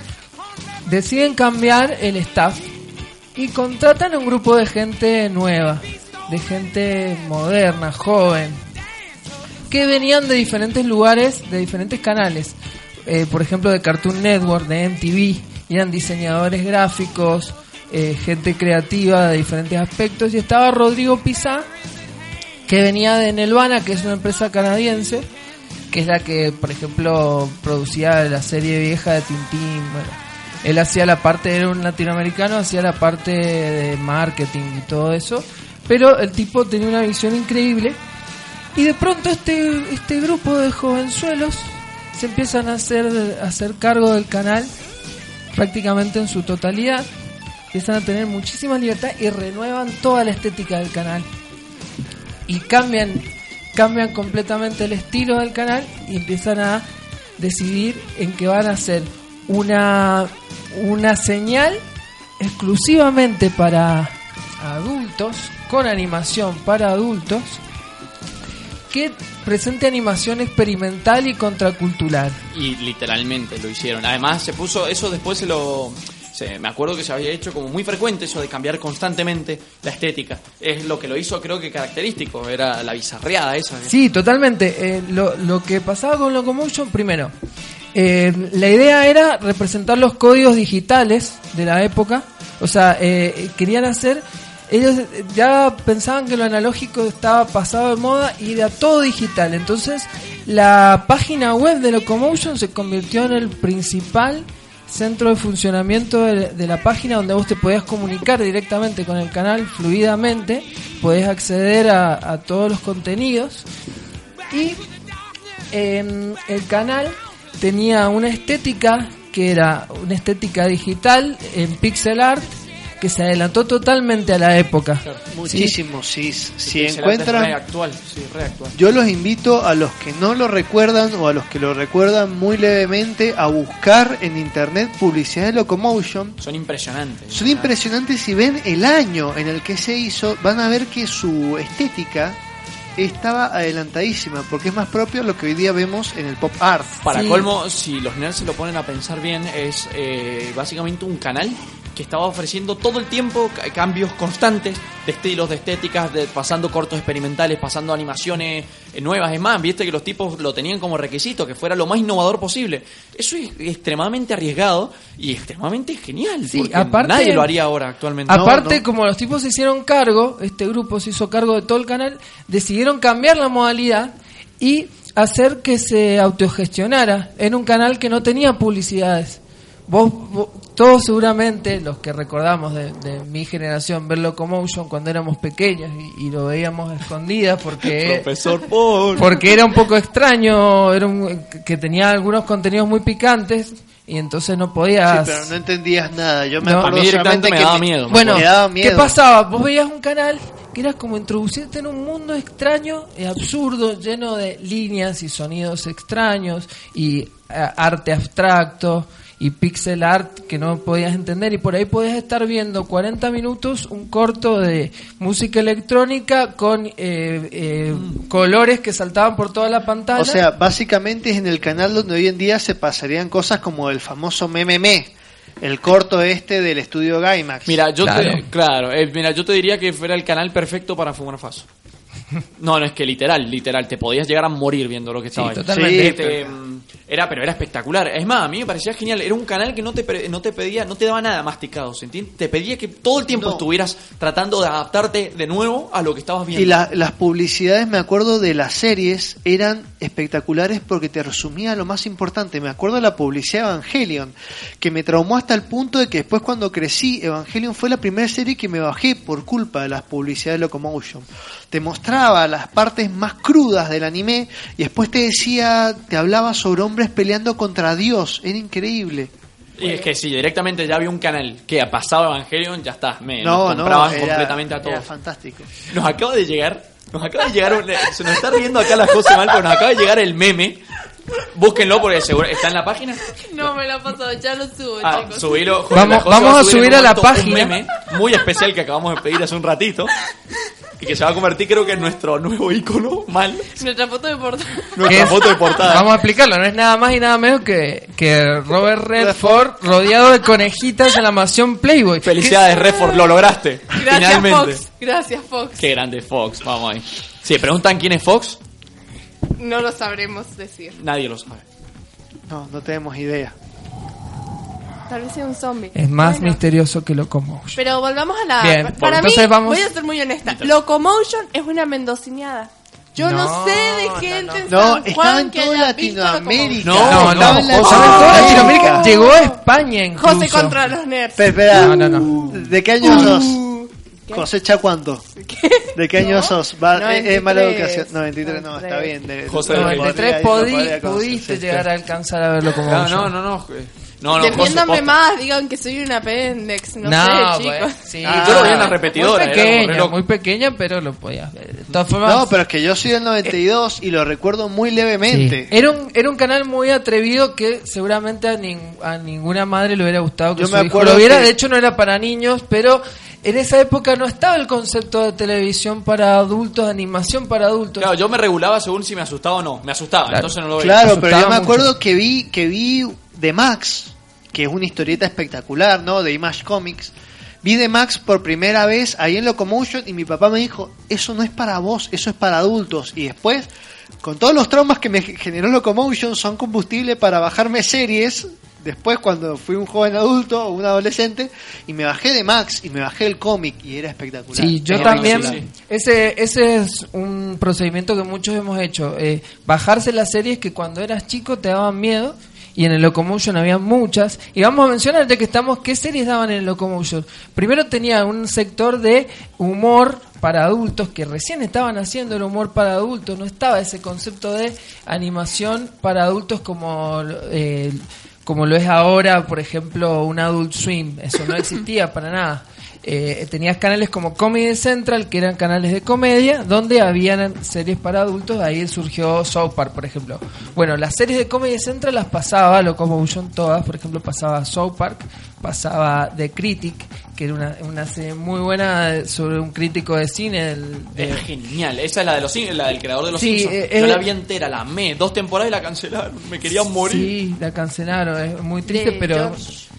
Eh, es de, en realidad es del creador de Los Simpsons, pero no es de Matt Groening, sino Claro. es de Al Brooks. Claro, es más, Ah, bien. para hacerles acordar a los nerds.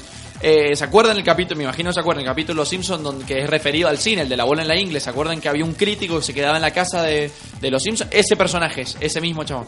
Es el protagonista de The Critic y es fantástico. Sí, sí, que incluso Matt Groening no le gustó mucho que saliera de Critic en ese capítulo porque decía que no le pintaba mucho los crossover entre series de los creadores Bueno, de la serie. ¿sabés lo loco que tenía esa serie? A mí me encantaba y la re disfrutaba, pero había un montón de gente que no la entendía. ¿Saben por qué? Eh, la razón principal era porque es extremadamente cinéfila. Todos los chistes son de cinéfilos, entonces no la gente no los entendía. Sí, Pero son una serie muy de Pero culto. chistes a Kubrick, chistes a todo, así. El tipo lo está diciendo todo el tiempo. Compara lo que le pasa en la vida real, que es un fracasado total, pero que tiene la capacidad para destruir cualquier película y todo el mundo avala su palabra. Bueno. es fantástica. de. Bueno, eso es lo que hacía Locomotion. Buscaba series que no veía nadie, pero todo esto estaba, digamos, no que no veía nadie, sino que no eran conocidas, pero querían llevar a conocer y que rompían con todo lo que existía hasta ese momento. Y también se caracterizaba por comprar excelentes animes. O sea, los Claro, que fue su principal Sí, característica. Nicolás Claro. Guarneri nos comentó no solo de South Park, sino también de Evangelion. Sí. ¿Qué daban en, qué dieron en, en, Sí, el- en la sección? Me, me la bajé porque me daba miedo. Te pasan la parte donde a Shinji le aparecen pequeñas rays en la mano, Claro. que es una parte Sí. tremendamente en la dramática. publicidad. ¿Qué la tenían las publicidad. publicidades de Locomotion? Que no tiene las publicidades de ningún canal que existe. Los tipos se clavaban toda la serie, sabían de qué trataba la serie, la reinterpretaban y hacían la publicidad en base a eso. Porque los Control total, era buenísimo. la o sea, compraban especialmente y muchas veces iban a Japón para conseguir las series y tenían la- lo último. ¿Qué pasaban? En pleno 90, o sea, en pleno eh, un par de años después de que, de que hayan salido, mientras vos en el Magic veías Dragon Ball que era del 80. Eh, pasaban Evangelion, Chao. Cowboy Vivo, Chao. No, manso. pasaron Ghost in the Shell. No, Y vos- eh, tenemos un programa entero debería estar Eh, a Ghost no, in the Shell. no- no sabían que Sí, pasaban Ghost in the pasaron, Shell. yo lo vi de- de qué, chico, Qué buen Ghost criterio que tenía. Pasaban Akira, pasaron. Oh, la película. Pasaron la película Akira. O sea, son un montón de cosas que ahora, ahora sabemos a ciencia cierta que son copadas, pero porque ya ha pasado un tiempo, ¿no?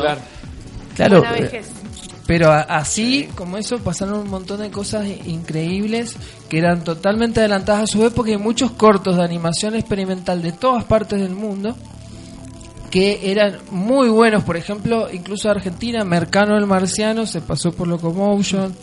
eh, fue un- una innovación total. Voy a leerles rápido el manifiesto, porque ¿qué- eran, eran unos jóvenes revolucionarios que tenían su manifiesto Locomotion. Es que sí, encima Los daba para amados. una vanguardia, para hacer una vanguardia con un Claro, manifiesto. o sea, más enseguida me gustaría que hablaras del grupo artístico de Buenos Aires, ¿no es cierto? Que tuvo una campaña Uh, publicitaria muy un un copada. después. Vamos con el muy sí. copada. en Vamos con el manifiesto que sale escrito en 1999. Nuestra misión, a ver, vamos, eh, nuestra, sí, nuestra misión es conectarnos con aquellos que aman la individualidad y la vida. Nuestra fuerza surge del aburrimiento y la insatisfacción de la cultura masiva o de compras o no eres nadie que hoy en día nos rodea.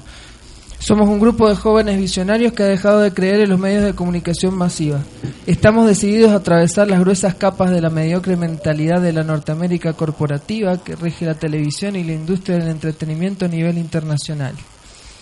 La industria del entre- del entretenimiento enfrenta un gran reto y una competencia salvaje.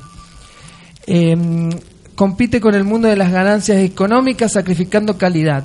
Las multimillonarias campañas de mercadeo que se llevan a cabo hoy en día han dejado de alcanzar la mente humana.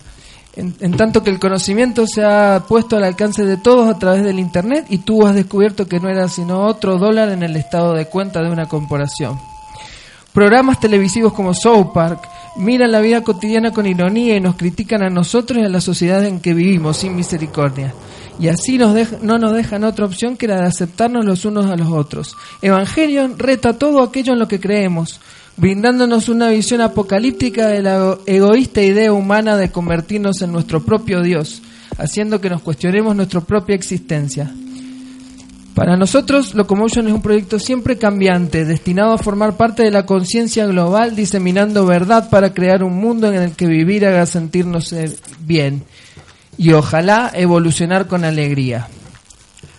personalmente me pareció zarpadísima. Sí, sí, es más, si alguien de Locomotion está escuchando, los nerds pueden ser de, de la vanguardia.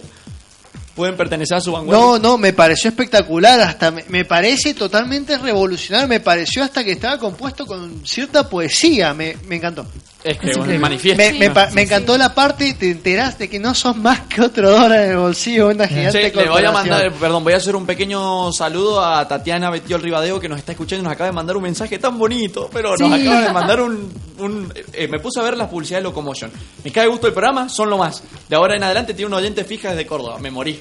Es como, oh, querida nerd. Kawaii. Bien. Bueno, vamos a retomar entonces. Estamos en 1999, sacan manifiesto series increíbles como South Park, como Evangelion. Hay que tener en cuenta que me gustaría aclarar que South Park no es lo que muchos recuerdan, que era solamente malas palabras. South Park Sí. tiene una crítica social agudísima y espectacular. South Park es llevar la crítica que tenían los Simpsons y... eh, eh, se me fue... eh, American Dad no, la otra. Eh, la del Family perro. Guy. eh, Family Guy a otro nivel. Era Sí, o más- sea, es y no ha decaído en nada. No es como los Simpsons que ha decaído. South Park, más yo creo que las últimas temporadas son espectaculares. sí, yo creo que los- son mejores. Yo los invito a ver las últimas temporadas de South Park si les gusta la crítica social, porque van más allá de la crítica social y le dan una vuelta de tuerca espectacular. Y las publicidades de Locomotion sobre South Park eran increíbles. Por ejemplo, hay una donde aparece un chico vestido de Kenny caminando por un prado. Eh, son- las hacían ellos mismos autogestionadas y eran impresionantes. ¿Qué pasa? 1999, estamos con toda esta increíble programación. Un día estás viendo un capítulo de South Park Uy, uy. y de pronto se empezás a ver interferencia en la pantalla Esto pasó literal, literal. y aparece un corto de, de animación experimental de 30 minutos con música psicodélica que dice que dice el grupo Doma ha tomado la transmisión. O sea, se heredaron la tierra. Yo lo comparo, estoy haciendo muchísima metáfora de Pink Floyd, pero yo lo comparo al concierto de, primer concierto de Wall, que los locos fueron a un concierto y le pusieron una pared entre el Claro, escenario y ellos. O sea, vos estabas, vos querías ver South Park y te imaginaste clavar 24 minutos de animación experimental. o sea, es lo que decía Juan, llegabas a haberte fumado algo en ese momento y la flasheabas como un loco. No solo eso, que no solo eso, sino que después empezabas a ver eh, carteles y comunicados del mismo canal Locomotion diciendo que un satélite pirata había intervenido a la transmisión y que pertenecía a un grupo revolucionario que se llamaba Doma. Ese grupo, el Doma, existía en Buenos Aires, que era un grupo de artistas callejeros y, y diseñadores gráficos muy vanguardistas que hacían todo tipo de trabajos. Y ellos estaban anunciando en las calles de Buenos Aires que iban a tomar Locomotion esos días con un satélite pirata. Unos adelantados, me hace acordar mucho a Fort Thunder, que es un grupo de comiqueros estadounidenses que hicieron algo parecido, eran todos así distintas artes y pusieron plata entre todos y se compraron un departamento desde el que hacían cómics, música y todo ese tipo de cosas. Ah, Bueno, ah, que después los transformaron en... Ah, sí, Sí. sí, eso lo aprendí en el curso de ustedes. Bueno, eso tenemos que hablar también después de eso. Sí, eso, eh, todo ese conocimiento lo, va- lo van a Pues- aprender en el curso de novela gráfica que estamos haciendo en la Facultad de Filosofía y Letras, pero los, ch- los, los chivos vienen después. Bueno, entonces, ¿qué sucede? Este grupo, el, el grupo Doma, empieza a trabajar para Locomotion y en ese momento eh, la sede de Locomotion se, se pasa a Buenos Aires, entonces empiezan a transmitir desde Buenos Aires. Y ahí surge la estética tan característica de Locomotion, si buscan en, en YouTube, que es el New World Locomotion New City, que es el- la clásica estética de eh, pixel art con Playmobiles Claro. habitando una ciudad llena, llena de, de personajes que se la pasaban puteando, insultando Con terrible humor negro era bueno. con mucho humor negro y un, un- un estilo muy sarcástico, pero muy vanguardista para la época y totalmente desconcertante, que ese es lo que hizo más famoso en el canal Locomotion. Claro. Es lo que todos recuerdan. Porque, a ver, Nerd, si, lo, si han logrado entender, si, si te pones a unir las piezas, te, vas, te habrás dado cuenta de que esto fue una movida completamente de publicidad. Fue una movida publicitaria extrema por la que se llevaron incluso una, un premio a la mejor campaña Sí. publicitaria.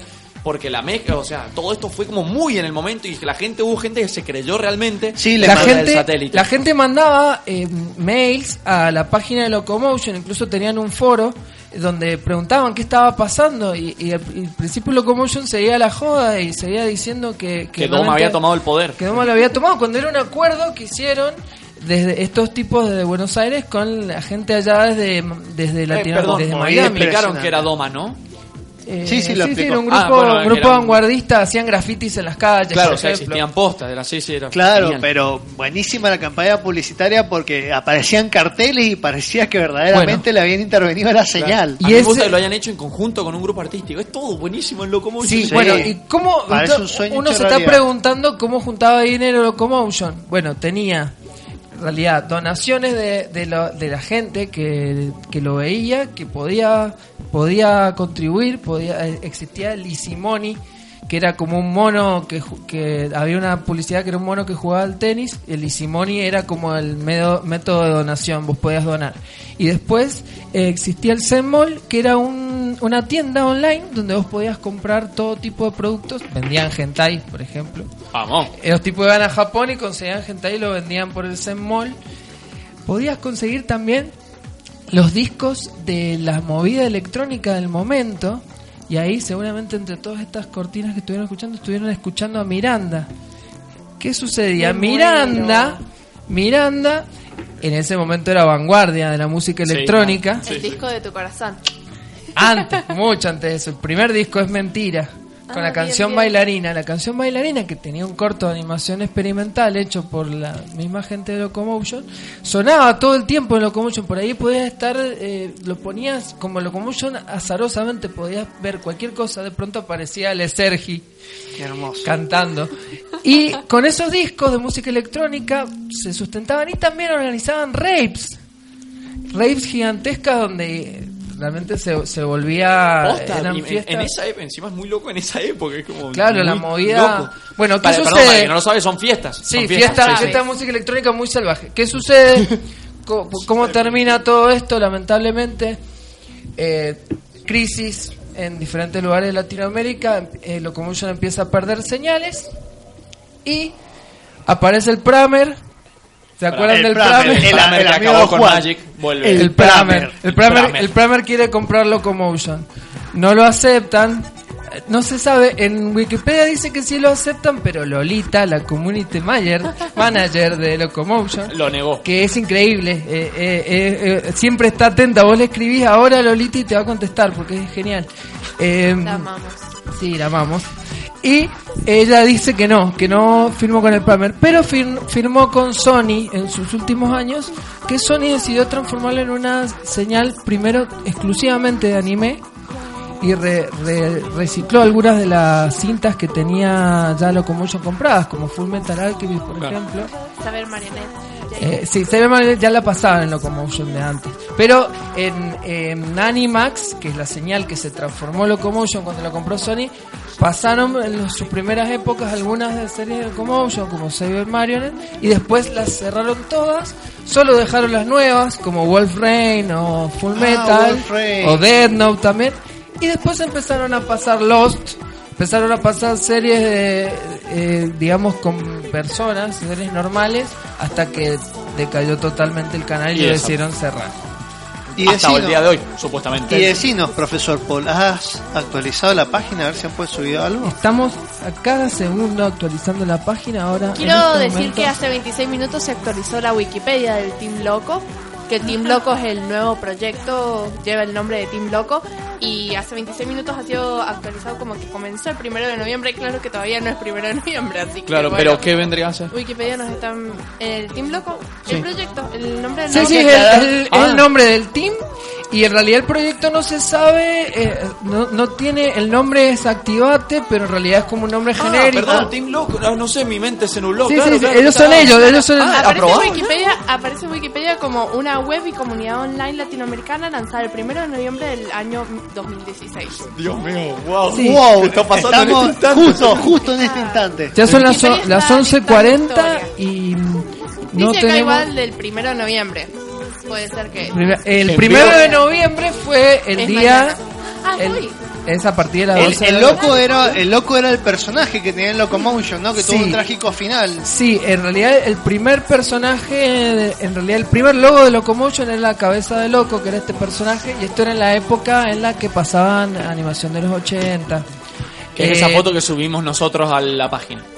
Antes, eh, creo que tenemos que ir cerrando, ¿no? Y antes me gustaría mandar un saludo al que se ganó la cerveza con nosotros. No sé si querías agregar algo, Juan. No, no, después de esto, dale. Ah, sí, quería mandar un saludo a Nicolás Bacacoria, que se declara como el primer fan oficial de la Josepedia. ¡Vamos! Dice, eh, a- decirle a la Jose que la amo, que no puede saber tanto, así que es el primer fan de la Jose. Vamos. Acá tenemos, es verdad lo que nos está diciendo Nico, nosotros somos nerd, pero también somos un poco tarados. Es a las once y media, pero es UTC menos 6 el horario, o sea que faltan tres horas, es dentro de tres horas, Oh, porque error. horario... Acabamos de fallar. Error garrafal de los nerds. Fail, fail, error, bueno, gracias. Le fallamos, acá es nuestro último programa. No. Gracias comunidad nerd por estar eh, supliendo y corrigiendo los fallos que pueden llegar a tener. Los nerds Sí. somos poderosos porque estamos unidos. Eso mismo, Eso gracias. mismo, la, la logia. Sí, porque si no los, los bullies nos hacen bolsa. Bien, pregunta, eh, tengo antes de que vayamos una- un momento reflexivo rápido. ¿Quiero hacer? Pará, Sí. quiero decir una cosa. Chicos, se nos acaba el, el evento especial Pokémon en media hora, así que por favor salgan a cantar los últimos que Corran, quedan. corran por su vida. Corran para juntar kilómetros y hacer de canal. No, evolucionar. esperen, no cambien de canal. No cambien de canal. Este, bien, no, mira, mi momento Juana del Reflex. Este, mm, quiero que piensen lo siguiente. Los nerds se le darán la tierra. Nuestro programa nació principalmente con la intención de que nosotros podamos traerles a ustedes casi todo lo que es de la cultura más alternativa, más friquilenta, pero de manera más cultural. La idea era que demostrar que detrás de todo esto también hay como un montón de personas que trabajan, un montón de historias que se están perdiendo porque la gente puede ser muy cerrada a veces y no se tienen que quedar justamente en esa locura. Entonces, Locomotion, quiero que entiendan la potencia de lo que fue eso, es porque la cosa es asombrosa. Querían hacer lo mismo que hacemos nosotros, solamente tenían muchísimos más recursos. Eh, ¿no? Claro, nosotros básicamente estamos haciendo la misma intención, pero esta gente lo llevó a un nivel más grande y lo logró hacer en formato televisivo, lo cual, peleando, como dicen en su manifiesto, contra las cadenas gigantes, es algo absolutamente impensable en el día de hoy. Yo digo que los, ustedes, nerds, de todo el mundo, los que estén escuchando, apoyen este tipo de proyectos. No me refiero a nosotros, no me refiero a nosotros. No, a nosotros también. Pero todos, cada vez que se enteren de esto, avísennos a nosotros, así lo podemos spamear. Este, Y te mandé al empiecen a formarlos, podemos vencer todavía esto. No digo que hagamos una revolución total contra las compañías gigantes, pero no dejemos que muera todo el alternativo y el indie que existe, porque es genial. Y es más, por eso que se los queremos acercar a ustedes, porque la idea es que ustedes se lo acerquen a otros. Así que nerds, como dicen los chicos, somos- seamos una fuerza. Locomotion hoy me voy contento porque me siento representado por un canal de televisión, lo cual yo, que odio la tele y no la veo desde hace cinco años, creí que jamás iba a ser posible. No, no, yo lo vería totalmente. Y recuerden, chicos, témanle al Pramer. El Pramer es malo. Pramer es malo, malo. Dígale no a la adoctrinación. El Pramer es malo. Bien, pasamos a la tanda. Vamos a una tanda.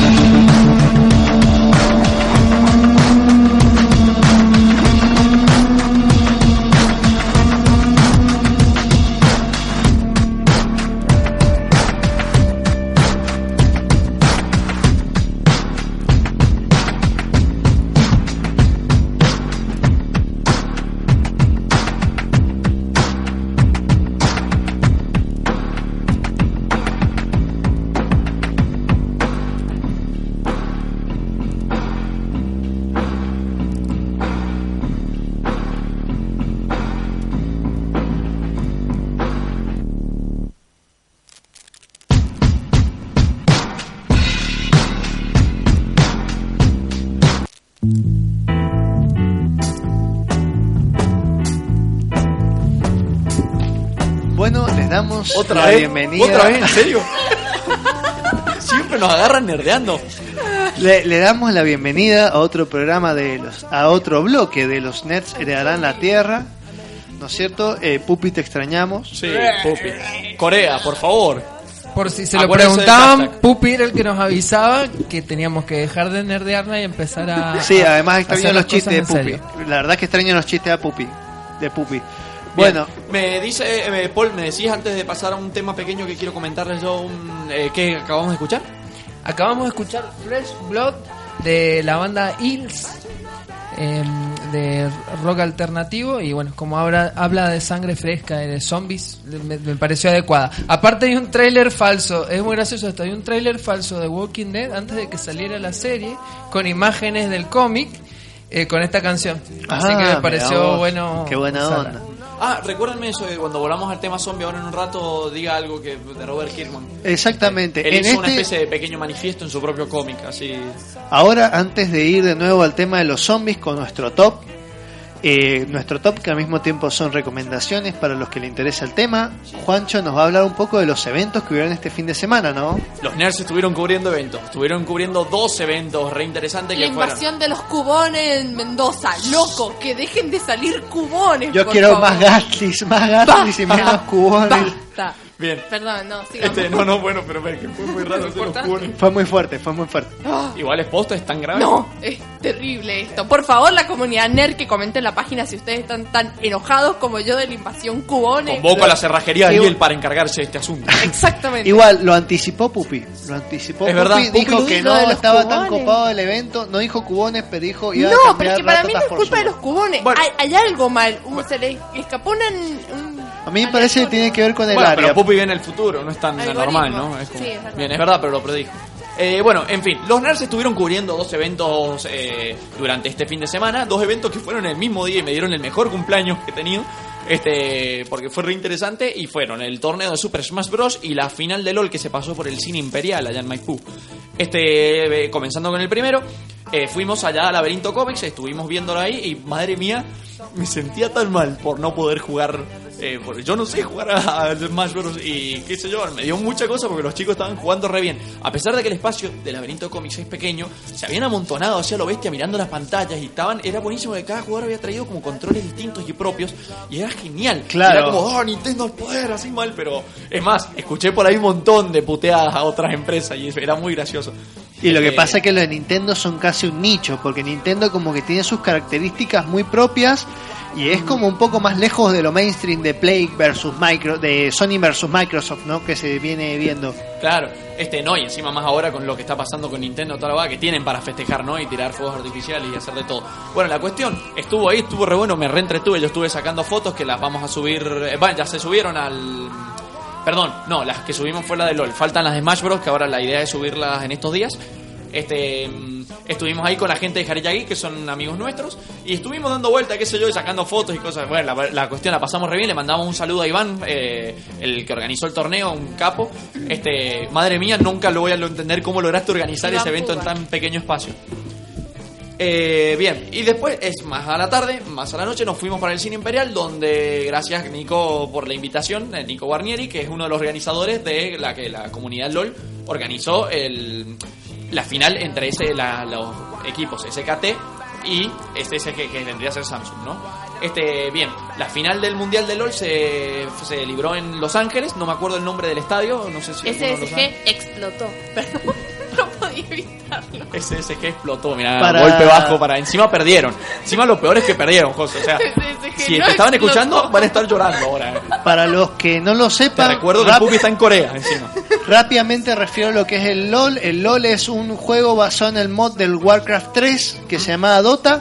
Básicamente es una mezcla entre juego de rol y estrategia donde dos equipos compiten y es uno de los más famosos eSport nuevos que serían deportes virtuales. Hay mucha gente que todavía no lo sabe, pero los eSports existen. League of Legends, o sea, LOL, este, ¿cómo se llama? Es un uno de los juegos más representativos. Incluso está siendo pasado por la ESPN. Se ha vuelto un deporte oficial, oficial y realmente mueve millones de dólares. Eh, hay un montón de empresas detrás y los jugadores son realmente increíbles. Por ejemplo, eh, en esta final pudimos ver al que se considera uno de los mejores jugadores del mundo, que es Faker, que es del equipo SKT y que dio eh, cátedra de cómo se juega el LOL. Son gente re friki, pero que amamos mucho también, porque y se están yendo a su casa con mucha guita, mucha Por guita. supuesto. Yo tengo una duda. ¿Qué es lo que los hace ser un deporte? La, la la del deporte es una competición para mí. Para mí, Porque desde, para ajedrez- mí, desde que el ajedrez es un deporte, para mí cualquier cosa puede ser un deporte. Eso mismo. El ajedrez es un deporte, pero sigue ciertas reglas. ¿Es por eso que es un deporte? Nunca supe por qué Porque el para mí ajedrez la idea del deporte es en la competición, justamente entre un juego, ¿no? Competencia. No, bueno, sí, pero es lo mismo. O sea, la idea no es de que una competencia se libre entre dos jugadores y que sea por una. No por nada lucrativo, sino por tema de juego común y corriente, ¿no? ¿Verdad? Bueno, Digo, eh, Josepedia promete traerlo para la próxima semana. Es- está bueno como para tratar el tema ese Es más. ¿Por qué las Olimpiadas todavía no dicen que el pádel es un deporte oficial? Este, lo descubriremos en algún programa futuro. Es ¿Sabían que el posible. pádel no es o deporte olímpico? Qué Nadie lo loco. ¿no? Es- Oh, qué loco porque hay un posible futuro dentro de alguna, dentro de algunos años. Estaría bueno preguntarle al En Pupi. cuatro años se va a barajar la idea de entra- que entren los X Games. Los X Games. Para los que no saben, X Games son los skate, los bikers, todo. Dice que el parkour. Extreme Games. Sí, sí, los Extreme Games probablemente entren en las Olimpiadas, pero no entiendo entonces por qué el pobre padre, el pobre padre, que es un pobre juego, este, O sea, de, de ahí a las Olimpiadas, yo creo que en 20 años tenemos eh, videojuegos y games en las Olimpiadas. Y ojo que a Lo escuchaste por primera vez en los Nerds harán la Tierra. Y ahora no tenemos al Pupi para confirmarnos si va a pasar realmente así. Ajá. Lástima que el Pupi justo no está en este programa y justo está en Corea y José acaba de hacer enojar a Corea. No, Bien. Igual, ojo, para los que quieren saber, SKT y SSG eran los dos de equipos de Corea. Y se enfrentaron en esta final que fue Ay, los impresionante. amamos a los coreanos. Quiero que sepan que yo esto no sé si lo he dicho lo suficiente, pero los coreanos son los más lindos asiáticos de todos. Bueno, He dicho. palabras fuertes, declaraciones fuertes. Venga de a cuantos Bien, quieran. la cuestión, felicitaciones a la comunidad LOL porque hicieron, fue muy divertido. Eh, Es más, gente, les digo, vayan, no entienden nada del juego, no pasa nada. Si la cosa es escuchar a todo el mundo en el cine puteando la pantalla porque el tipo te minimizó el window o volvió y, y ¿cómo se llama? O alguien hizo una jugada muy copada y la gente gritando, es fantástico. Warnier increíble, nos cagamos de risa con tus sorteos. Este, bueno, muchísimas gracias a todos por la oportunidad de vernos, a los a ambos equipos, a Iván y a Nico. Bien, volvamos a nuestro tema. Volvemos. Según, ojo, según Nico Guarnieri que nos dice que el deporte es una disciplina que de Requiere- competencia donde se ponen a prueba diferentes características físicas enmarcadas en reglas. Y evidentemente estamos, o sea, yo les digo porque a mí me entrenaron formalmente en Warcraft 3 cuando era chico. y Momento, ¿eras tú? Existe y Chat JPG Naruda, ¿eras tú? No, lo, lo más loco es que una vez me reconocieron, me sentí muy copado esa vez, ¿no? O sea, yo jugaba con mi nick que era Bósforo y jugaba en la web house y un día me fue a jugar a un cier de barrio y dijo, mira Bósforo acá, qué loco. ¿Son ciertos los rumores de que te insertaron un suero para jugar mejor al Warcraft? Eh, sin comentarios. De todas formas, fue muy loco porque me decían cosas como la- las manos arriba del teclado, siempre fíjate que tengas a los aldeanos haciendo cosas. Bueno, así que les digo, existe el entrenamiento de los Mira, no- videojuegos. No, no nos metamos ahora en este tema por el hecho de que se nos, va, se nos va a ir el tiempo y no es el tema del día, pero algún día tratemos este tema porque realmente, por ejemplo, las preparaciones físicas que se les da a los jugadores que vos decís no deben hacer nada en todo el día, no, le- tienen eh, coach atrás que los está todo el mundo preparando para que los tipos no pierdan la capacidad física y Sí. estén constantemente jugando y hacen contratos re locos, es increíble la vida de estos Lo, chabones. tratémoslo en otro juego porque tengo un montón de datos re jugosos sobre Bien, ese tipo listo. de cosas. Ya Bueno, listo, bueno. declaramos otro programa. Pero llegó el momento. de pasar a nuestra última sección de la noche. Claro, el top 10, que el top 5, que al mismo tiempo es... Eh, No sé, todo, El top. Top 20, vamos. El top. could be so good to me. You don't need any reason, do you, baby? Surely you should know that by now. José, ¿qué estás escribiendo? Mi top 5 de actores de dramas coreanos favoritos. Pero eso es una Death Note. Bienvenidos a Top Five. ¿Qué? ¿No era un top de las mejores cabras? Yo traje la mía.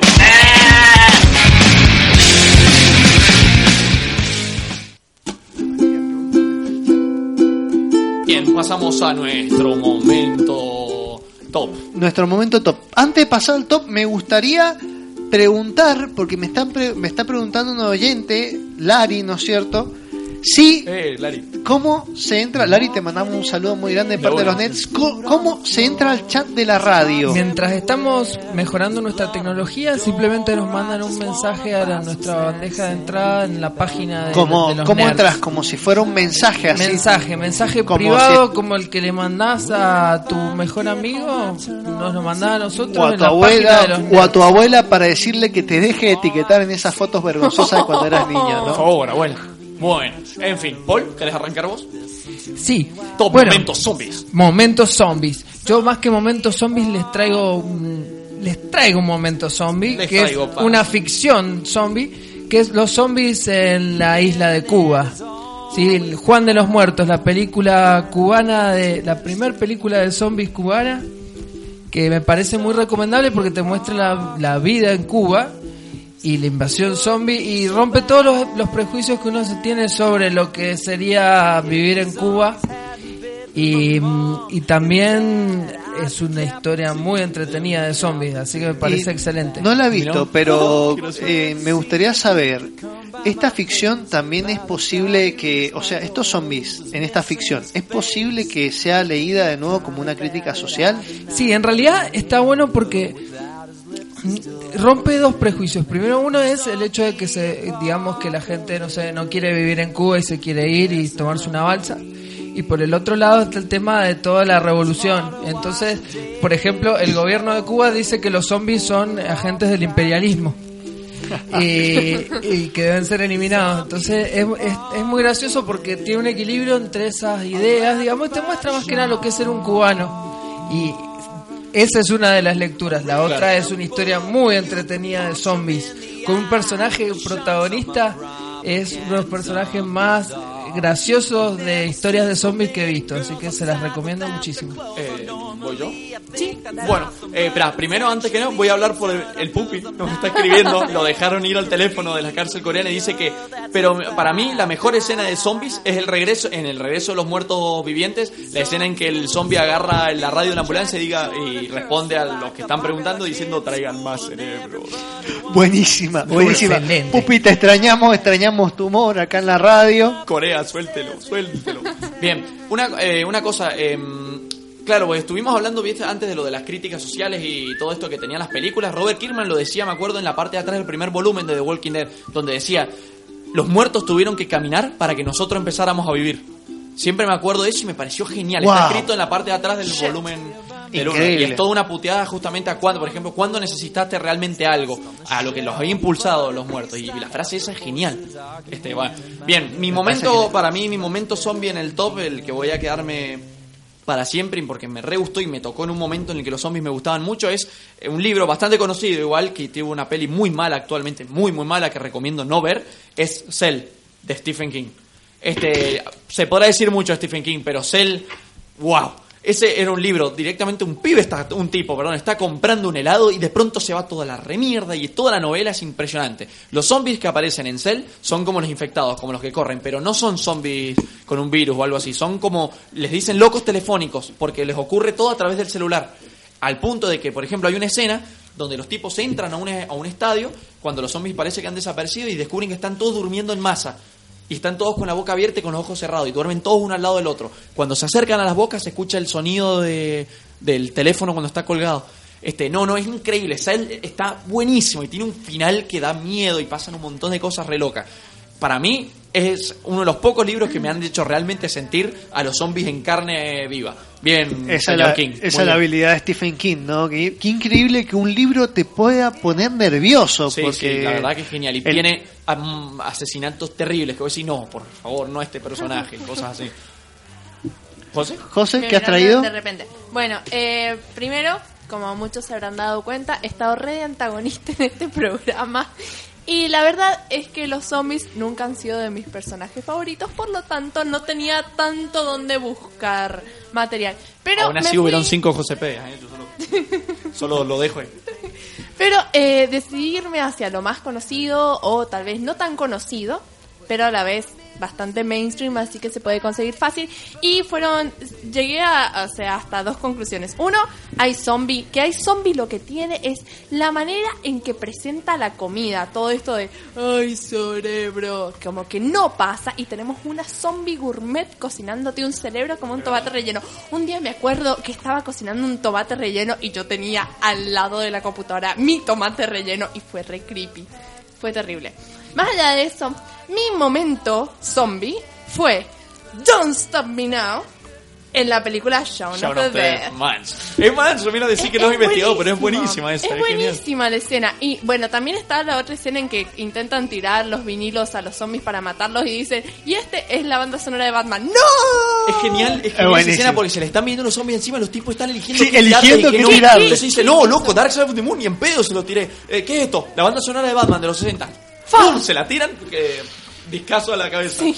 Es sí, sí. genial, Muy buen momento. Pero Don't Stop Me Now tiene coreografía, chicos. Ah, Le verdad. pegan al ritmo de Don't Stop Me Now. No puedo evitarle dejarla de lado. Qué así buena, que nada. pe- la película de Wright Dead Simon Pegg, Sound of the Zarpada. es súper, súper recomendada. Es la primera de la trilogía Corneto, que también está toda la trilogía recontra remil. Es la primera persona que lo dice, qué grande, me encanta esa trilogía, es genial. Es, es buenísima. Eh, bueno, hemos hablado ya de, de The End of the World en otro momento y bueno, Hot Fast para la próxima. Fuzz, eh, Dios mío, qué risa con esa película. yo de ficción zombie, una que me encantó, eh, que ya muchos la conocen, Guerra Mundial Z, pero estoy hablando del libro.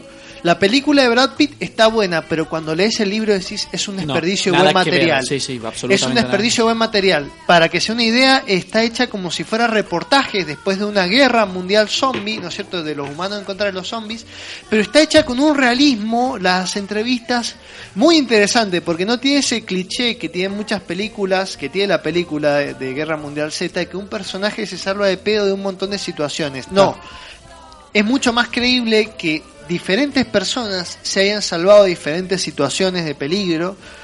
Y además eh, es muy interesante cómo refleja la mentalidad de cada país. Y cómo se tuvieron que armar y, y con incluso con las personas que se las mandaron. O sea justamente durante el apocalipsis descubrieron un montón de gente que era justamente que el humano también puede ser bastante mierda. Y ahora esa gente a veces ha sobrevivido y son juzgados. Este Claro. no es re loco es que justo como dice él el libro está hecho ubicado después de haber ocurrido todo esto. Ya, ya terminó el apocalipsis. Entonces es increíble cómo ha quedado las historias que han quedado flotando es muy buena y me encanta el final el hombre que habla de las ballenas es, es- Ajá, creo que es uno de mis reportajes preferidos No, no, es y el buenísimo. japonés cómo Japón lidia con la con la invasión zombie con un- cada cultura de una manera cada distinta, cultura sí. los de Corea del Norte que se van debajo de la tierra la batalla de Estados Unidos tan La grosa, batalla de Estados sí. Unidos está buenísima porque todo el continente americano tiene que lidiar contra los zombies que se unen en una gran marea. Es muy bueno el libro, lo recomiendo muchísimo. Y momento zombie, la verdad es que eh, no sé, es bastante malo el mío, pero me, en la película Planet Terror, que me parece espectacular, ¿no? Eh, hay una parte donde Tarantino aparece y se vuelve zombie y quiere eh, violar a una mujer, ¿no? Pero no puede porque se le han zombificado sus partes pudentas. Me encantó esa aparición de Tarantino.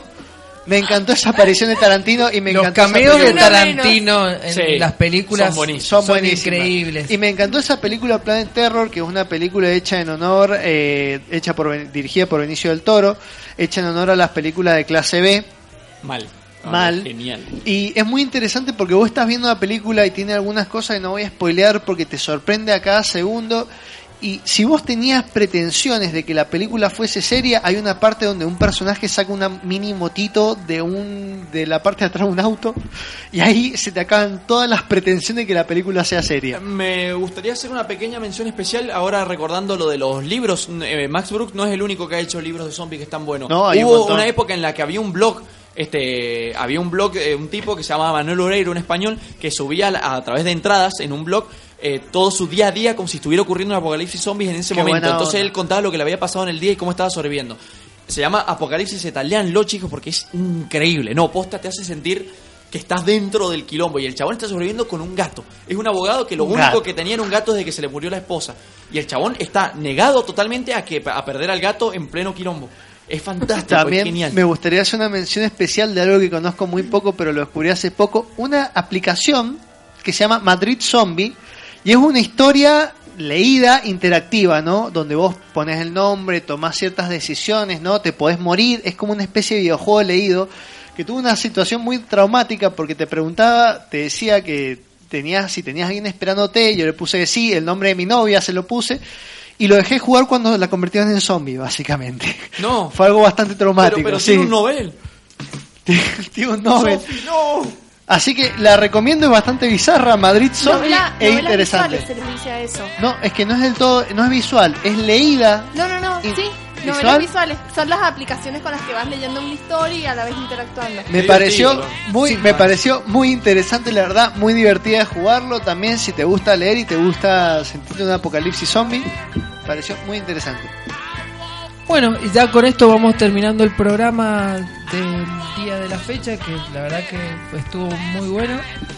Fue un placer haber recibido los comentarios de, de nuestros oyentes. Sí, la verdad que uno de- creo que una de las cosas que me hace venir acá, que me divierte muchísimo, es saber que ustedes están del otro lado contestando todo el tiempo. Eso es Sí, fantástico. somos lo que somos todo gracias a ustedes, gente. Así de simple.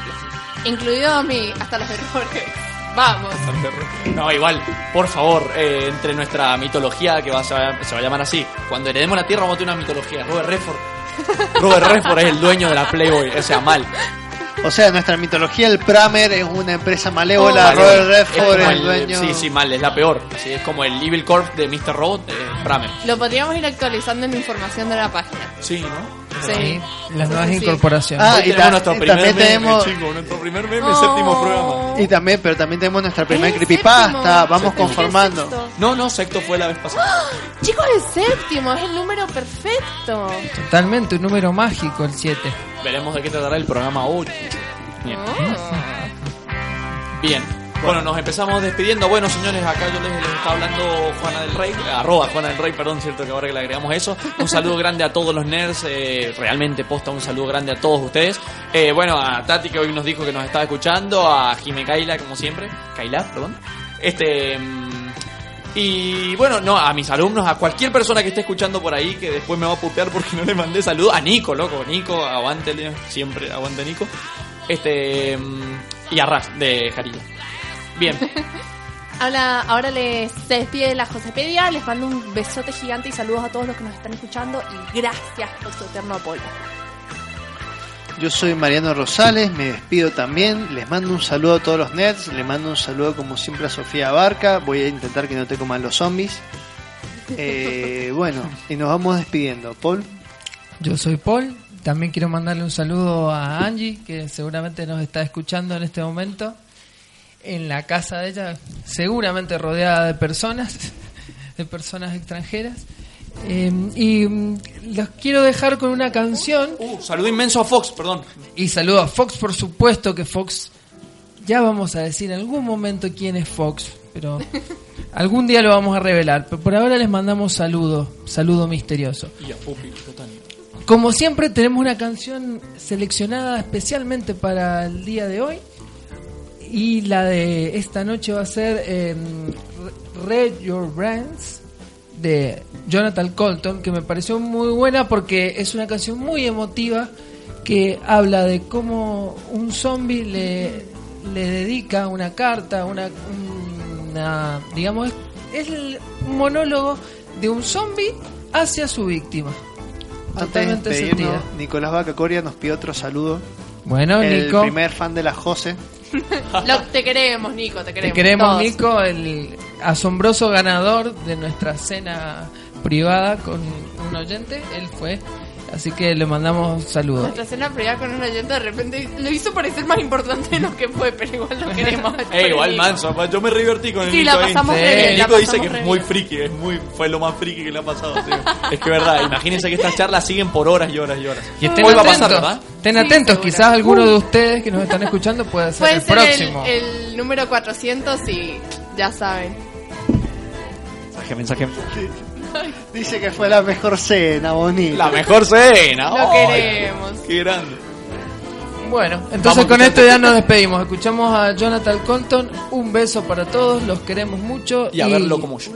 A verlo y como de no morir esta ¿Por semana qué? porque no los podemos resucitar. ¿Por qué? Porque, Porque los, los nerds heredarán la tierra. tierra. Hey, Tom, it's Bob from the office down the hall. Good to see you, buddy. How have you been? Things have been okay for me, except that I'm a zombie now. I really wish you'd let us in. I think I speak for all of us when I say I understand why you folks might hesitate to submit to our demand here's an FYI. You're all gonna die screaming. All we wanna do is eat your brains. We're not unreasonable. I mean, no one's gonna eat your eyes. All we wanna do is eat your brains.